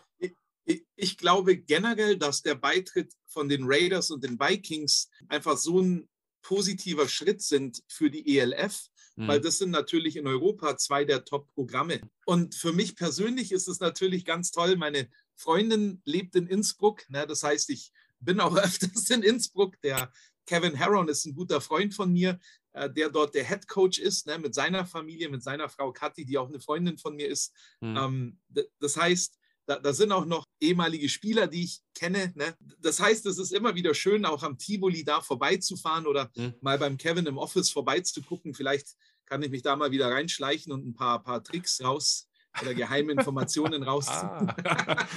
so, so, okay. Ich, ich, ich, glaube, dass die ELF Dinge gut angeht. Ich kenne mich jetzt, wie gesagt, noch nicht mit anderen Strukturen aus, aber was ich jetzt in einem Jahr als Außenseiter gesehen habe, mhm. das sind Kleinigkeiten. Ne? Der mhm. Fernsehauftritt, ähm, naja, Kleinigkeit kann man das nicht nennen, aber allein schon, dass die Highlights am gleichen Tag auf YouTube oben sind. Ne? Das mhm. ist etwas, wo ich mir denke, okay, da machen sich wirklich Leute Gedanken, wie sie das vorantreiben. Ja. Ähm, und deswegen freue ich mich drauf. Jetzt sind wir ja äh, in Köln auch in einer coolen Division gelandet, ne, mit dem Nachbarn Düsseldorf genau. und dann aber auch mit den zwei weiten Games Barcelona. Ne? Vielleicht treffe ich da ein paar spanische Freunde von mir, die da hochcruisen werden. Und natürlich Istanbul, finde ich unglaublich. Ich war noch nie in Istanbul. Ähm, ich freue mich einfach mega auf diese Spiele. Und dann, naja, aber dazu muss ich halt sagen, dass wenn man halt weiß, weil wir haben ja dann auch noch die Raiders und Frankfurt ähm, und Berlin auf unserem Schedule, dass halt auch umso sehr man sich freut, ne, dass man da gewisse Leute trifft, aber das wird halt jedes Spiel ein Grind werden. Also das mhm. ist nichts geschenkt ne, und das wird spannend. Dann habe ich jetzt noch ähm, Fragen, also wie gesagt auch aus dem äh, Discord nochmal, die, die eben auch schon dabei waren. Ich, ich haue es einfach mal raus, weil das passt gerade so gut, das ist halt Thema ELF. Und ähm, BT fragt da nämlich nochmal, auf welches Spiel, und ich finde die Frage sehr gut, auf welches Spiel freust du dich mehr? Gegen die Galaxy und damit auf eine Revanche gegen das Ausscheiden in den Playoffs oder auf das erste Derby mit beziehungsweise gegen Ryan Fire? Die ist echt sehr, sehr knifflig. Sehr, sehr geil. richtig coole ne? Frage. Ja. Also ich, ich nehme jetzt das Ausscheiden vom letzten Jahr nicht persönlich, weil mhm. ich da quasi ja noch nicht mit dabei war, aber ich weiß, dass das für einige Jungs mhm. äh, schon, schon ja. high wird. Ne? Ähm, Gleichzeitig ist der Head Coach von Frankfurt, der Thomas Kösling, auch ein Freund von mir und wir haben Ach. uns in der Vergangenheit schon coole Duelle geliefert. Das heißt, mhm. ich weiß, dass ich da ein paar graue Haare mehr bekommen werde in der Vorbereitung darauf. Ähm, aber ich, ich glaube einfach, dass dieses Spiel gegen Düsseldorf ein richtig cooles Spiel werden wird, weil die, mhm. die werden ihre Hausaufgaben machen, die werden top vorbereitet sein und ähm, ich glaube einfach, dass das so ein, so ein Derby ist in dieser Region, weil Köln, Düsseldorf ist ja, ja. immer ja. Äh, schon, sei es jetzt die Crocodiles, die Panther ne, gewesen, ja. ähm, das dass es da immer abgehen wird. Ne? Die Falcons haben ja auch mal in der Jugend-GFL da richtig gerockt. Mhm. Ähm, deswegen, auf was freue ich mich wirklich mehr? Also, ich freue mich wirklich, das ist jetzt nicht nur so eine Aussage, auf jedes Spiel, weil jedes Spiel äh, was Besonderes werden wird. Aber ich, ich glaube, das Derby wird schon was richtig, richtig Besonderes. Und eigentlich kann ich die Frage nicht beantworten, weil ich, äh, wenn wir jetzt ja. gegen Frankfurt spielen, sehe ich den, den Marvin Rutsch, den Lorenz, ne? das sind zwei mhm. meiner ehemaligen Spieler, die ich in der Bayern-Auswahl mal betreuen durfte oder auch bei den Cowboys oder Dukes. Ähm, ich freue mich auf alle Spiele. Sehr schön. Sehr, sehr schön. Ja, die, also ich freue mich auf jeden Fall auf das Derby, ganz, ganz klar. Und ähm, da waren ja also Gäste, die ich jetzt schon hier hatte, unter anderem Patrick Pötsch, ehemaliger Fullback der Centurions. Da war er noch Centurion und hat, ja, hat mich hier in der Höhle tatsächlich persönlich besucht. Und ähm, danke auch nochmal an dich, Patrick, auch für die, damals für die tollen Gastgeschenke, die du mir gemacht hast. Also ein Centurions-Shirt, was ich auch immer wieder gerne trage. Und cool. ähm, ja, und ein Aufkleber, der auch jetzt auf dem, also den kann man jetzt gerade nicht sehen, klar, der Laptop ist ja aufgeklappt, der auf dem Laptop prangert. Und Daniel Schumacher, ne, der Kicker. Ah, und ah, ja. ähm, genau, und ja, dann, dann haben wir ja noch eigentlich, um noch mal kurz zurückzuspringen, Gäste kennen Gäste. Thomas Kösling war ja auch schon hier. Auch ein sehr cooler Typ. Ne? Also ähm, da werde ja. ich übrigens nie vergessen. Also Thomas, nochmal schöne Grüße an dich, falls du es hörst. Deine Folge auch mega.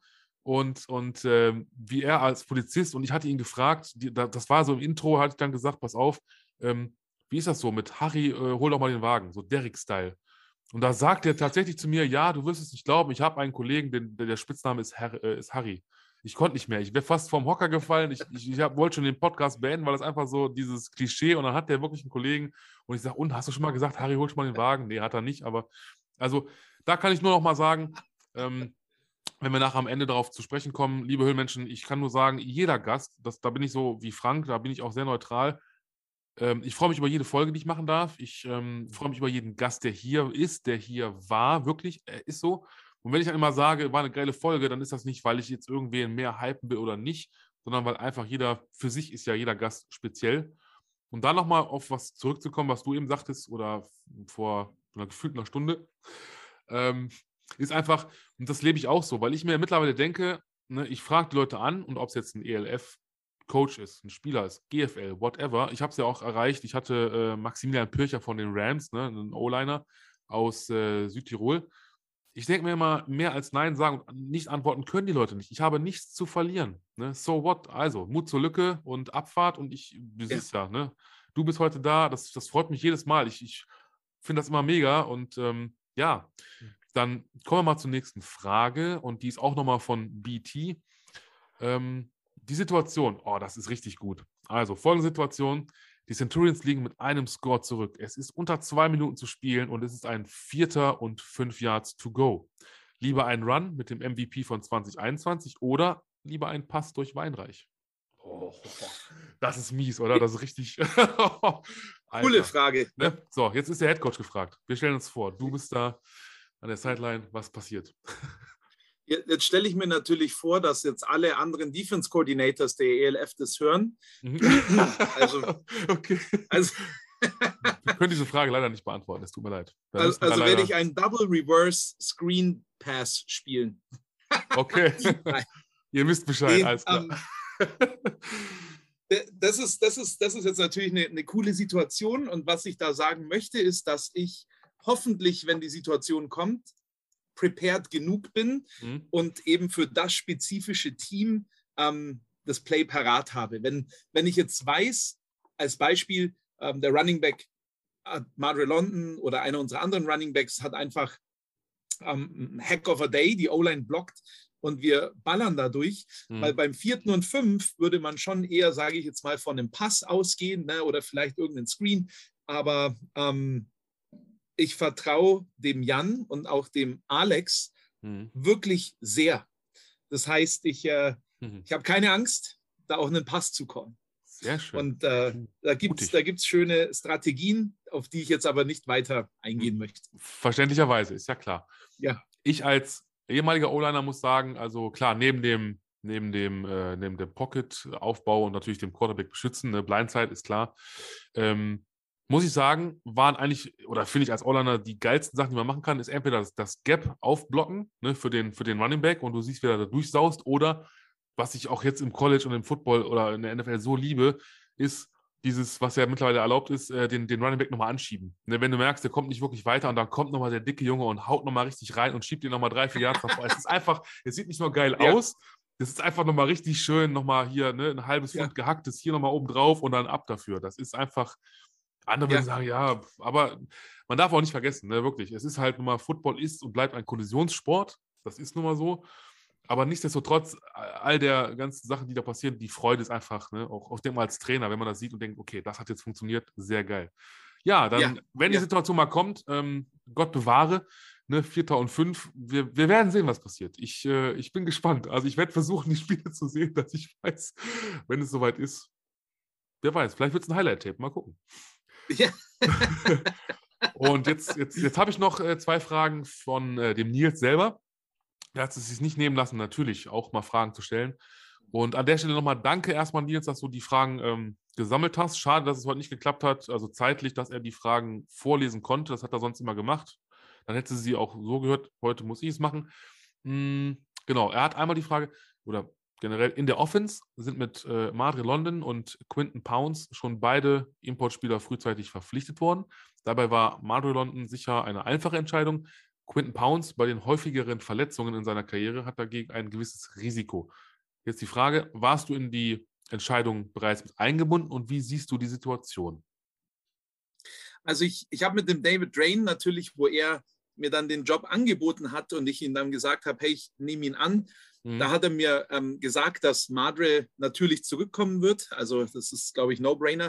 Mhm. Aber das Gleiche hat er auch über Quinton gesagt und hat natürlich gefragt, ob ich damit auch konform bin. Mhm. Und der David, ich, ich habe jetzt natürlich zu dem Zeitpunkt habe ich die ELF verfolgt, aber eher so nebenbei so ein bisschen. Das heißt, mhm. ich, ich hatte jetzt da, wo ich zugesagt habe, noch nicht so wirklich den Überblick. Ne? Und ähm, ich habe mit David da ein ehrliches Gespräch geführt und seine Meinung ist mir da auch sehr wichtig. Und der Quinton hat vielleicht die ein oder andere Verletzung gehabt, aber hat ja im Training überzeugt, auch durch seine Persönlichkeit. Und äh, ich telefoniere jetzt zum Beispiel morgen Abend mit ihm, weil er über die ersten Plays einfach mal sprechen möchte, wie genau ich äh, mir das vorstelle da. Ne? Und, mhm. ähm, und da freue ich mich drauf. Und das zeigt mir auch, dass er interessiert ist, dass er Gas gibt. Und er ist ein Schützling von Steve Calhoun. Der trainiert mhm. quasi jetzt gerade bei Steve Calhoun in Kalifornien.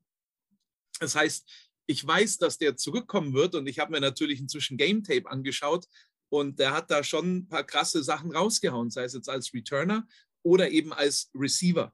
Deswegen bin ich damit voll konform und ähm, freue mich, mit beiden Jungs zu arbeiten. Und das ist natürlich auch eine Sache, auf die ich mich auch sehr, sehr freue. Ne? Als ehemaliger deutscher Quarterback freue ich mich unglaublich darauf, auch mhm. mit deutschen Quarterbacks jetzt hier an den Start ja. zu gehen. Und der Jan und der Alex haben ja beide gezeigt, dass sie äh, das auch wirklich drauf haben. Ne? Mhm. Worauf ich mich freue, hat jetzt nichts mit Football zu tun, aber äh, ist, ist einfach so. ähm, ich habe meiner Frau nämlich heute parallel geschrieben, das ist das Schöne, wenn man auf Laptop noch WhatsApp hat, hat meine Frau, die ist gerade eine Etage höher, gefragt, äh, wie lange es denn dauert, wenn sie mir jetzt gleich die Frühlingsrollen macht. Oh, ich liebe es. Und dann kriege ich gleich leckere Mini-Frühlingsrollen. Leute, ich habe Hunger. also, ne, wenn ein großer, dicker, junger Hunger hat, dann, ne, ja. da musst du aber sonst. ähm, dann kommen wir schnell zur nächsten Frage. Dann haben wir die Fragen auf jeden Fall schon mal durch. Die finde ich auch immer sehr gut. Äh, also Nils ist da immer echt top. Was ist deine Lieblingszahl mit Footballbezug? Hm die Lieblingszahl, meint er mhm. damit jetzt Jersey-Nummer oder was genau meint er damit? Ja, da hat, da hat Dennis zum Beispiel auf die Frage, hat er dann mit einer Jersey-Nummer geantwortet. Aber ähm, ich denke mal, wenn es jetzt Jersey wäre oder vielleicht was anderes, vielleicht irgendeine, ich weiß nicht, was gibt es noch? Äh, ja, Football. Kann, ja kann ich dir beantworten? Ja. Plus eins auf dem Scoreboard. sehr gut. Immer ein mehr. Sehr schön, sehr schön. Plus eins. Und Plus eins. Am Ende des Tages ist es mir egal, ob der Touchdown von der Defense kommt, von der Offense, von den Special Teams. Mhm. Plus eins auf dem Scoreboard ist meine Lieblingszahl auf dem Football. Sehr schön. Ja, wie könnte es anders sein, ne? Ja, als, wo, wobei als Defense Coordinator würde ich was sagen, die Null auf der, auf der gegnerischen Anzeige. sehr, sehr gut. Jetzt kommen wir zur Rubrik äh, NFL. Das, das nehmen wir noch mit natürlich. Und da ist auch die Frage, und ähm, schön, dass mal wieder ein Gast, äh, schöne Grüße an Dennis, der halt da die Klappe nicht halten konnte, ist aber nicht schlimm. Äh, ähm, bist du Fan einer Franchise und wenn ja, welche? Ich, hm. also als ich angefangen habe, war ich 49ers-Fan. Mhm. Und äh, auch als ich als Coach angefangen habe, war ich ein riesiger Bill Walsh-Fan und bin das immer noch. Das ist für mhm. mich der, der Football-Mentor, sage ich mal, oder Football- äh, Idol, das ich habe. Ne? Warum mhm. Bill Walsh? Weil der die West Coast Offense quasi von den Bengals dann in seinem Head Coaching Job bei den 49ers gemacht hat und ähm, seinen Weg gegangen ist. Und um jetzt auf die Frage zu kommen, eine richtige Franchise habe ich nicht. Mhm. Ich bin eher Fan von Persönlichkeiten. Ich finde Pete Carroll unglaublich cool. Bill Belichick ist unglaublich, wenn man mal diese ganzen Football Live anschaut, was die da in der Preparation machen. In einem Football Live habe ich mal gesehen, wie sie Referees scouten, welcher Referee in welcher Situation dazu neigt, eine mhm. Penalty zu werfen. Und daraufhin haben sie dann auch mal, weil ein Referee das, weil ein Offense Liner dazu tendiert, gegen einen bestimmten Rush ein Holding zu machen, und dieser Ref dazu tendiert, das auch eher leicht zu werfen, haben sie das gemacht und das hat funktioniert. Und dann denke ich mir, das ist so eine andere Welt von Scouting, auf das ich noch nie im Leben gekommen wäre. Ne? Ähm, und deswegen bin ich eher ein Fan von Coaches oder ich bin ein riesiger Tom Brady-Fan. So, ich, äh, ich zeige mal kurz hinter mich. Ähm, ah ja, da, ist das, da ist das Gegenstück, genau. Also, ähm, also ich, das werden immer die Patriots bleiben. Ich meine, ich habe es jetzt auch auf der Haut verewigt, also das geht nicht mehr weg. Aber natürlich auch Gronk und Gronk und Brady und deswegen, ähm, ja, ja, das, das Buccaneers-Trikot hängt noch da, Weihnachtsgeschenk meiner Frau. Da habe ich sie aber wirklich vollgesäuselt mit das also fast das ganze Jahr über. ich habe immer gesagt, also wäre schön, wenn du mir das schenken würdest, wäre schon toll. Und ich habe es letztendlich bekommen und ich denke mal, das werde ich auch nochmal tragen, aber dann kommt es auch in den Rahmen und dann ab in die Höhle. Und hast du denn auch einen NFL-Spieler als Vorbild irgendwie? Also vielleicht so positionsgetreu mäßig ein Quarterback? Außer, ja, das weiß nicht, sag jetzt nicht Tom Brady, kannst du ruhig sagen, finde ich gut, aber. die, die beiden Quarterbacks, also ähm, die mich wirklich auch vom Coaching her, wo ich versucht habe, dahinter zu schauen, sind eben Brady und Manning. Ne? Das sind mhm. die, weit, also es gibt eine Menge guter Quarterbacks oder auch in der Vergangenheit. Ne? Ähm, die Kurt Warner Story ist ja auch unglaublich. Aber, aber wie Peyton Manning, ich kann nur mal jedem empfehlen, sich mal ein paar Interviews von Peyton Manning anzuhören. Der Typ ist unglaublich. Der ist eine Granate. Ne? Also vom, vom, von dem Humor her, aber auch vom Spielverständnis. Und, und was, was mich an Brady einfach fasziniert, ne? Dass dieser Mensch, der jetzt 44 ist, aber schon ja. seit Jahr 1 seiner Karriere, mhm. wo er wirklich dann spielen musste, performt. Ja. Und erst heute habe ich wieder so ein Meme gesehen, dass äh, Aaron Rodgers und Brady, glaube ich, die beide jetzt inzwischen gleich viele Siege gegen NFC-Teams in den Playoffs haben. Aber Brady ist halt seit zwei Jahren in, da drin ja, und, ja, und Rodgers seit 14. das ist natürlich, ja. Man, man, muss Brady nicht mögen und das verstehe ja, ich, aber ja. man kann seine Leistung einfach nicht ignorieren und das sollte man respektieren. Ja. Das stimmt. Ähm, ja, vielleicht noch, ja, aus aktuellem Anlass, wen siehst du denn hinter im Super Bowl dann später? Was meinst du? Go Brady. Okay. Gegen? Gegen? Oh. Also ich, ich glaube wirklich, dass die Rams äh, einen guten, guten Shot haben. Also ich, äh, ich finde die, find die Story so schön für äh, die zwei äh, Individual Guys, ne? Ähm, Van Miller, der mhm. quasi dort seine neue Chance hat, aufblüht und natürlich äh, Odell Beckham Jr., der dort seine neue Heimat findet, ne? Oder auch die Matthew Stafford Story, ne? dass mhm. der jetzt dort reinkommt und dann einfach dort jetzt so richtig äh, ballt. Ne? Aber die ja. beiden spielen jetzt gerade gegeneinander. Also wir können ja nicht im Super Bowl aufeinandertreffen. Ist ja beides Echt? Habe ich das gerade ver Ja, ja, Scheiße, Tampa Bay und, und LA Rams sind ja. Oh, cool. Fail, Mann. Fail Moment. Stimmt, ja. die spielen jetzt gegeneinander. Schneide ich auch nicht raus. Lass es drin. Bleib drin. Ich habe ich, ich hab, Wen haben wir denn da? Kein wir, Problem, ne? Wir haben die, ja, die Chiefs, die Bengals, die Titans und die äh, Bills. Ja, Buffalo Bills, ja. Ach shit, dann werden es die Chiefs wieder sein und es ja, wird ein Rematch ja. geben. Ja, ist doof, ne? Also ich, die Rams spielen jetzt gegen die, die Buccaneers. Oh, das wird eine well, richtig enge Kiste. Also ich denke ja, auch die Also Chiefs, lass den Fail bitte drin, ne? Das okay. okay, Mann. Ja, und äh, ich hoffe mal, dass irgendwann mal, deswegen muss Brady noch spielen, bis er 80 ist, dass die Patriots immer noch mal eine Chance haben, im Super Bowl gegen ihn zu spielen. Das wäre natürlich, würde mir das Herz zerreißen, aber ja, aber wer gewinnt dann am Ende, wenn es jetzt wirklich die Chiefs gegen die, die äh, Buccaneers sind? Ich, ich glaube einfach, Brady macht es. Also ich will jetzt nicht sagen, Brady macht es, die Buccaneers machen das, mhm. weil, weil das einfach so eine schöne Story ist. Und ich, ich, ich muss dazu einfach immer wieder sagen, für mich jetzt so als, als Außenstehenden, der da halt einfach immer wieder mal so reinschaut, wie Brady einfach jedes Jahr wieder gehatet wurde, ähm, was auch immer man ihm vorwirft, Deflategate, cool. Die Colts haben 41-0 verloren in dem Game. Ich glaube nicht, dass das an einem flachen Ball lag. Ähm, ich, ich, ich muss einfach lachen, weil man muss jemanden nicht mögen. Aber wenn jemand in Clutch-Time-Moments, in mhm. den Big Games, weil man hat ihm ja auch mal vorgeworfen, er ist in einer einfachen Division. Okay, fair enough. Aber was ist denn sein Rekord gegen diese ganzen Top-Mannschaften dann in ja. den Playoffs? Ja. Das heißt, irgendwann kommt der Tag, wo die Reporter recht haben und er wird nicht mehr performen. Cool, freue ich mich für Sie. Aber vielleicht hast du das Interview gesehen, wo vor vier Jahren oder so die Patriots von den Chiefs auf die Schnauze bekommen haben in Game Nummer zwei und dann ein Reporter zu Belichick gesagt hat, gibt es jetzt eine QB-Kontroverse? Und er hat einfach nur den Kopf geschüttelt und gelacht. Und, und deswegen wünsche ich mir, oder was heißt wünsche ich mir, wünsche ich den Buccaneers und vor allem Brady, dass er noch seinen achten Ring holt und, ja. und dann kann jeder argumentieren, was er möchte. Ähm, so, ja. wollte gerade sagen. Das spricht für sich. Dann ja. ähm, kommen wir, oh, es geht schon los, zum Gruß der Woche. So, jetzt darfst du, habe ich gar nicht erzählt, ne, du darfst jetzt beliebig viele Menschen grüßen. Also du darfst mal richtig einen raushauen und Abfahrt. Wow, okay, da bin ich jetzt überfordert. Wen grüße ich denn jetzt? Es, es tut mir leid, ich habe es jetzt vorher im Vorfeld erwähnen sollen. Ei, Bin ich großartig. Ich sitze in Köln, Go Centurions, ne, das ist das Erste. sehr gut, sehr gut. Aber ich, ich meine, es, es gibt so viele Menschen, wenn ich die Chance habe, Danke zu sagen, wo ich einfach nur Danke sagen möchte. Ne? Sei es Sean Kugler, der mir den Job bei UTEP gegeben hat, der das wahrscheinlich nie hören wird, allein schon, weil er kein Deutsch spricht.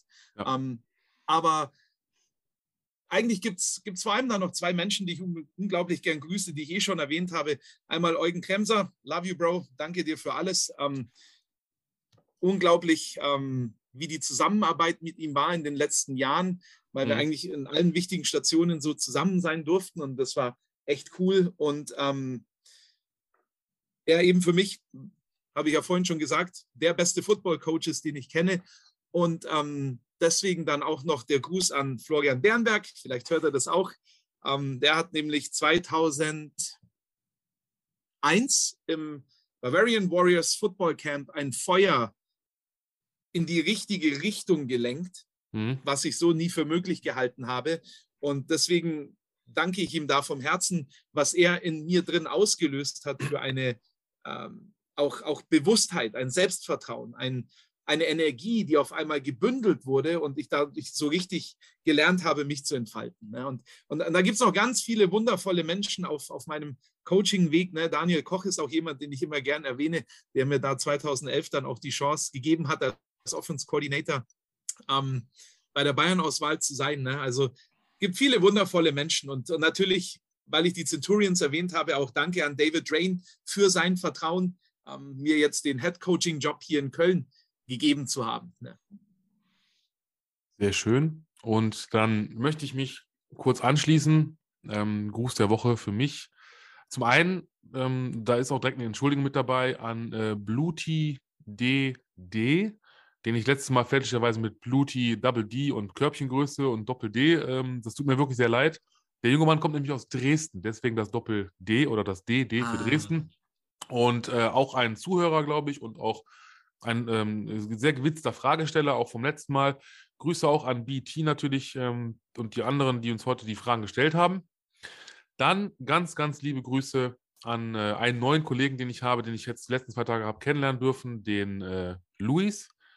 Ein ganz knuffiger, also wirklich der, äh, ne, klein und knuffig ist er. Äh, für ihn erinnert mich jetzt nur noch El Gigante oder einfach nur mein, mein Gigant. Ähm, und das Witzige ist also wirklich, er hat mir auch viel beigebracht jetzt. Ich habe einen neuen Job angefangen und er hat mir auch da, hat mich sehr gut unterstützt, hat mir einiges gezeigt. Danke, mein Freund. Und wir haben Tische, die man hochfahren kann elektrisch. Und wenn ich ihn auf, auf absolute Maximum fahre, dann, ja, dann kann er sich mit dem Stuhl da drunter setzen. Also oder drunter, fast drunter stehen. Also das von wegen Größenunterschied. Und jetzt muss ich noch eben ablesen. Ich habe mir extra Notizen gemacht. Das ist ein sehr, sehr emotionaler Moment für mich, denn die Höhlenmenschen, die ganz, ganz oft und regelmäßig zuhören, die wissen das. Ähm, das gab ja im letzten Jahr äh, für mich einen traurigen Moment. Da musste ich bekannt geben, dass ich den, das war, ist schon Legende, der junge Mann vom, von der Wurst- und Käsetheke im Rewe in Wermelskirchen, als Nachbarort hier, den habe ich immer gegrüßt. Und es war immer der junge Mann von der Wursttheke und immer und immer wieder und ich wusste nie den Namen und irgendwann hieß es, ach, das ist der Herr Lind. Dann habe ich den Herrn Lind gegrüßt, Rewe, Wermelskirchen und so weiter. Und irgendwann war er weg. Und ich dachte schon, okay, was ist passiert? What happened? Und dann habe ich erfahren, dass er halt dort nicht mehr arbeitet. Ich war ein bisschen am Boden zerstört. Ich war sehr, sehr traurig. Egal, what the fuck? Denn er ist wieder da. Liebe Höllmenschen, Herr Lind ist wieder da. Der junge Mann von der Wurst- und Käsetheke im, Remsch äh, im Rem Remscheid, sage ich schon. Im Rewe Wermelskirchen. Oh Gott, ich bin so nervös. Denn ich habe ihn am Dienstagmorgen, habe ich ihn wieder getroffen, an der Shell in Wermelskirchen, an der A1-Auffahrt. Und ähm, Deshalb, ich weiß auch jetzt, wie er endlich mit Vornamen heißt, denn ich habe mich getraut zu fragen. Also, Manuel, ich weiß, du hörst das heute bestimmt. Ich danke dir für diese tollen Gespräche und ich danke dir, dass du da bist. Und dieser Gruß ist nur für dich. Also, tausend Küsse. So. ja. Dann weißt du jetzt, wo du immer tanken wirst, ne? Ja, aber das ist schon teuer, ja. Das musst du schon, also. Aber manchmal ist es auch günstig. Also manchmal, man muss halt nur an den richtigen Tagen tanken, ne? So, damit ist jetzt äh, was? Ganz genau. Achtung. Also, wir kommen zur Vorschau auf die nächste Folge. Ey, manchmal gehen Sachen auch schief. Ich hasse es. Technik, die begeistert. Für die nächste Folge äh, bleiben wir hier in der Höhle, den Coaches treu. Genauer gesagt haben wir uns wieder äh, einen Headcoach eingeladen und dafür geht es diesmal in den Norden. Und wer mich kennt, der könnte vielleicht schon erfahren, wo genau der nächste Gast zukünftig trainiert. Ich mag Hamburg und deshalb freue ich mich, den neuen Head Coach der Hamburg Huskies, äh, Sebastian Sepp Blase, begrüßen zu dürfen. Freut euch drauf. Damit, du ahnst es wahrscheinlich schon, nach fast zwei Stunden, ich glaube, wir haben fast zwei Stunden geschafft, ich habe es ja gesagt, ähm, kommen wir, ja, wie immer es ist, wir müssen Abschied nehmen.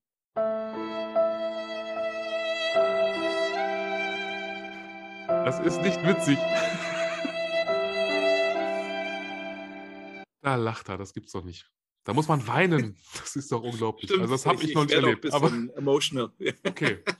Und ähm, deswegen, ist, ich, ich hau noch einen raus. Vielleicht kommt eine Krokodilsträne. Ähm, ja, wir sind schon wieder mal fertig für heute. Unglaublich aber wahr. Aber mit so einem angenehmen Gast ist die Zeit heute echt mehr als verflogen. Wie gesagt, ich denke, wir haben auf dem Record Books jetzt knapp zwei Stunden. Ich werde es nachher sehen. Lag vielleicht auch daran, dass es echt viel zu besprechen gab, ne, tatsächlich. Deswegen möchte ich mich jetzt erstmal ganz herzlich bei dir, lieber Frank, bedanken. Wirklich, danke für deinen virtuellen Besuch. Danke, dass du dir die Zeit im Hotelzimmer da jetzt genommen hast. Danke, dass du deine Karriere mit uns geteilt hast, wirklich, ne? Und auch all die Fragen von mir und aus dem Discord und von Facebook beantwortet hast. Und äh, ja, ähm, wie immer hoffe ich oder hoffen wir, dass es euch Hörmenschen und allen anderen Zuhörern da draußen gefallen hat. Ja, wenn dem so ist, gilt natürlich wie immer, Liebe zeigen, per Abo und per Like da lassen. Möchtest du erstmal noch was sagen, bevor es jetzt gleich ganz zu Ende geht? Voll gerne. Ne? Also erstmal danke dir, dass du mich eingeladen hast und für das schöne Gespräch. Fand ich auch sehr, sehr angenehm bei dir in äh, der Höhle, wie du es immer so sagst. Ne? Was ich gerne noch loswerden würde, ist, dass ich einfach hoffe, dass jeder, der das hört, einfach Gas gibt, Vollgas gibt. Dass mhm. das jetzt einfach für dich vielleicht so ein kleiner Wake-up-Call ist, was auch immer du umsetzen möchtest, das zu machen. Und das sage ich aus tiefstem Herzen, weil ich die Chance hatte, meinen Traum in den USA zu leben, jetzt gerade wieder einen Traum leben darf und es einfach nichts Schöneres gibt, als wirklich das zu tun, was du liebst zu tun. Und, und was ich mir generell ein bisschen mehr wünsche, ist, dass wir alle, und ich schließe mich da voll mit ein, ein bisschen mehr Verantwortung übernehmen, dass wir das kontrollieren, was wir kontrollieren können und das, was wir in uns haben, auch voll raustragen sei es jetzt Football, sei es auf dem Feld, sei es neben dem Feld. Ich glaube, dass das einfach vor allem in der aktuellen Zeit so unglaublich wichtig ist. Und abschließend will ich hier noch sagen mit den Worten von William Wallace, Every man dies, not every man really lives. Und ich glaube, das Wichtige ist einfach, dass die Zeit, die uns gegeben ist, wir die voll nutzen. Und deswegen, ob Spieler, Fan, Coach, Zuhörer, was auch immer, vollkommen egal. Ne? Let's go. Ne? Let's go. Bring dein Feuer raus, lass es voll brennen oder finde das, was es entfacht und dann lass es voll raus. Das ist mir so wichtig, das jetzt einfach gerade nochmal zu sagen. Sehr schön. Ja, das war jetzt sehr gut und ich bin jetzt gerade ein bisschen sprachlos, denn ich äh, hatte gehofft, dass ich noch sagen kann und das werde ich jetzt auch noch schnell sagen, dass wir damit jetzt raus sind, endgültig. Und eigentlich jetzt der Gast das letzte Wort hat, aber jetzt hast du schon so viele geile Sachen erzählt. Hast du vielleicht noch irgendwie so einen, so einen coolen Absacker, so, so ein für, fürs Gedächtnis, wo wir dann endgültig raus sind? Irgendwas Schönes? Ja, voll. Also control what you can control.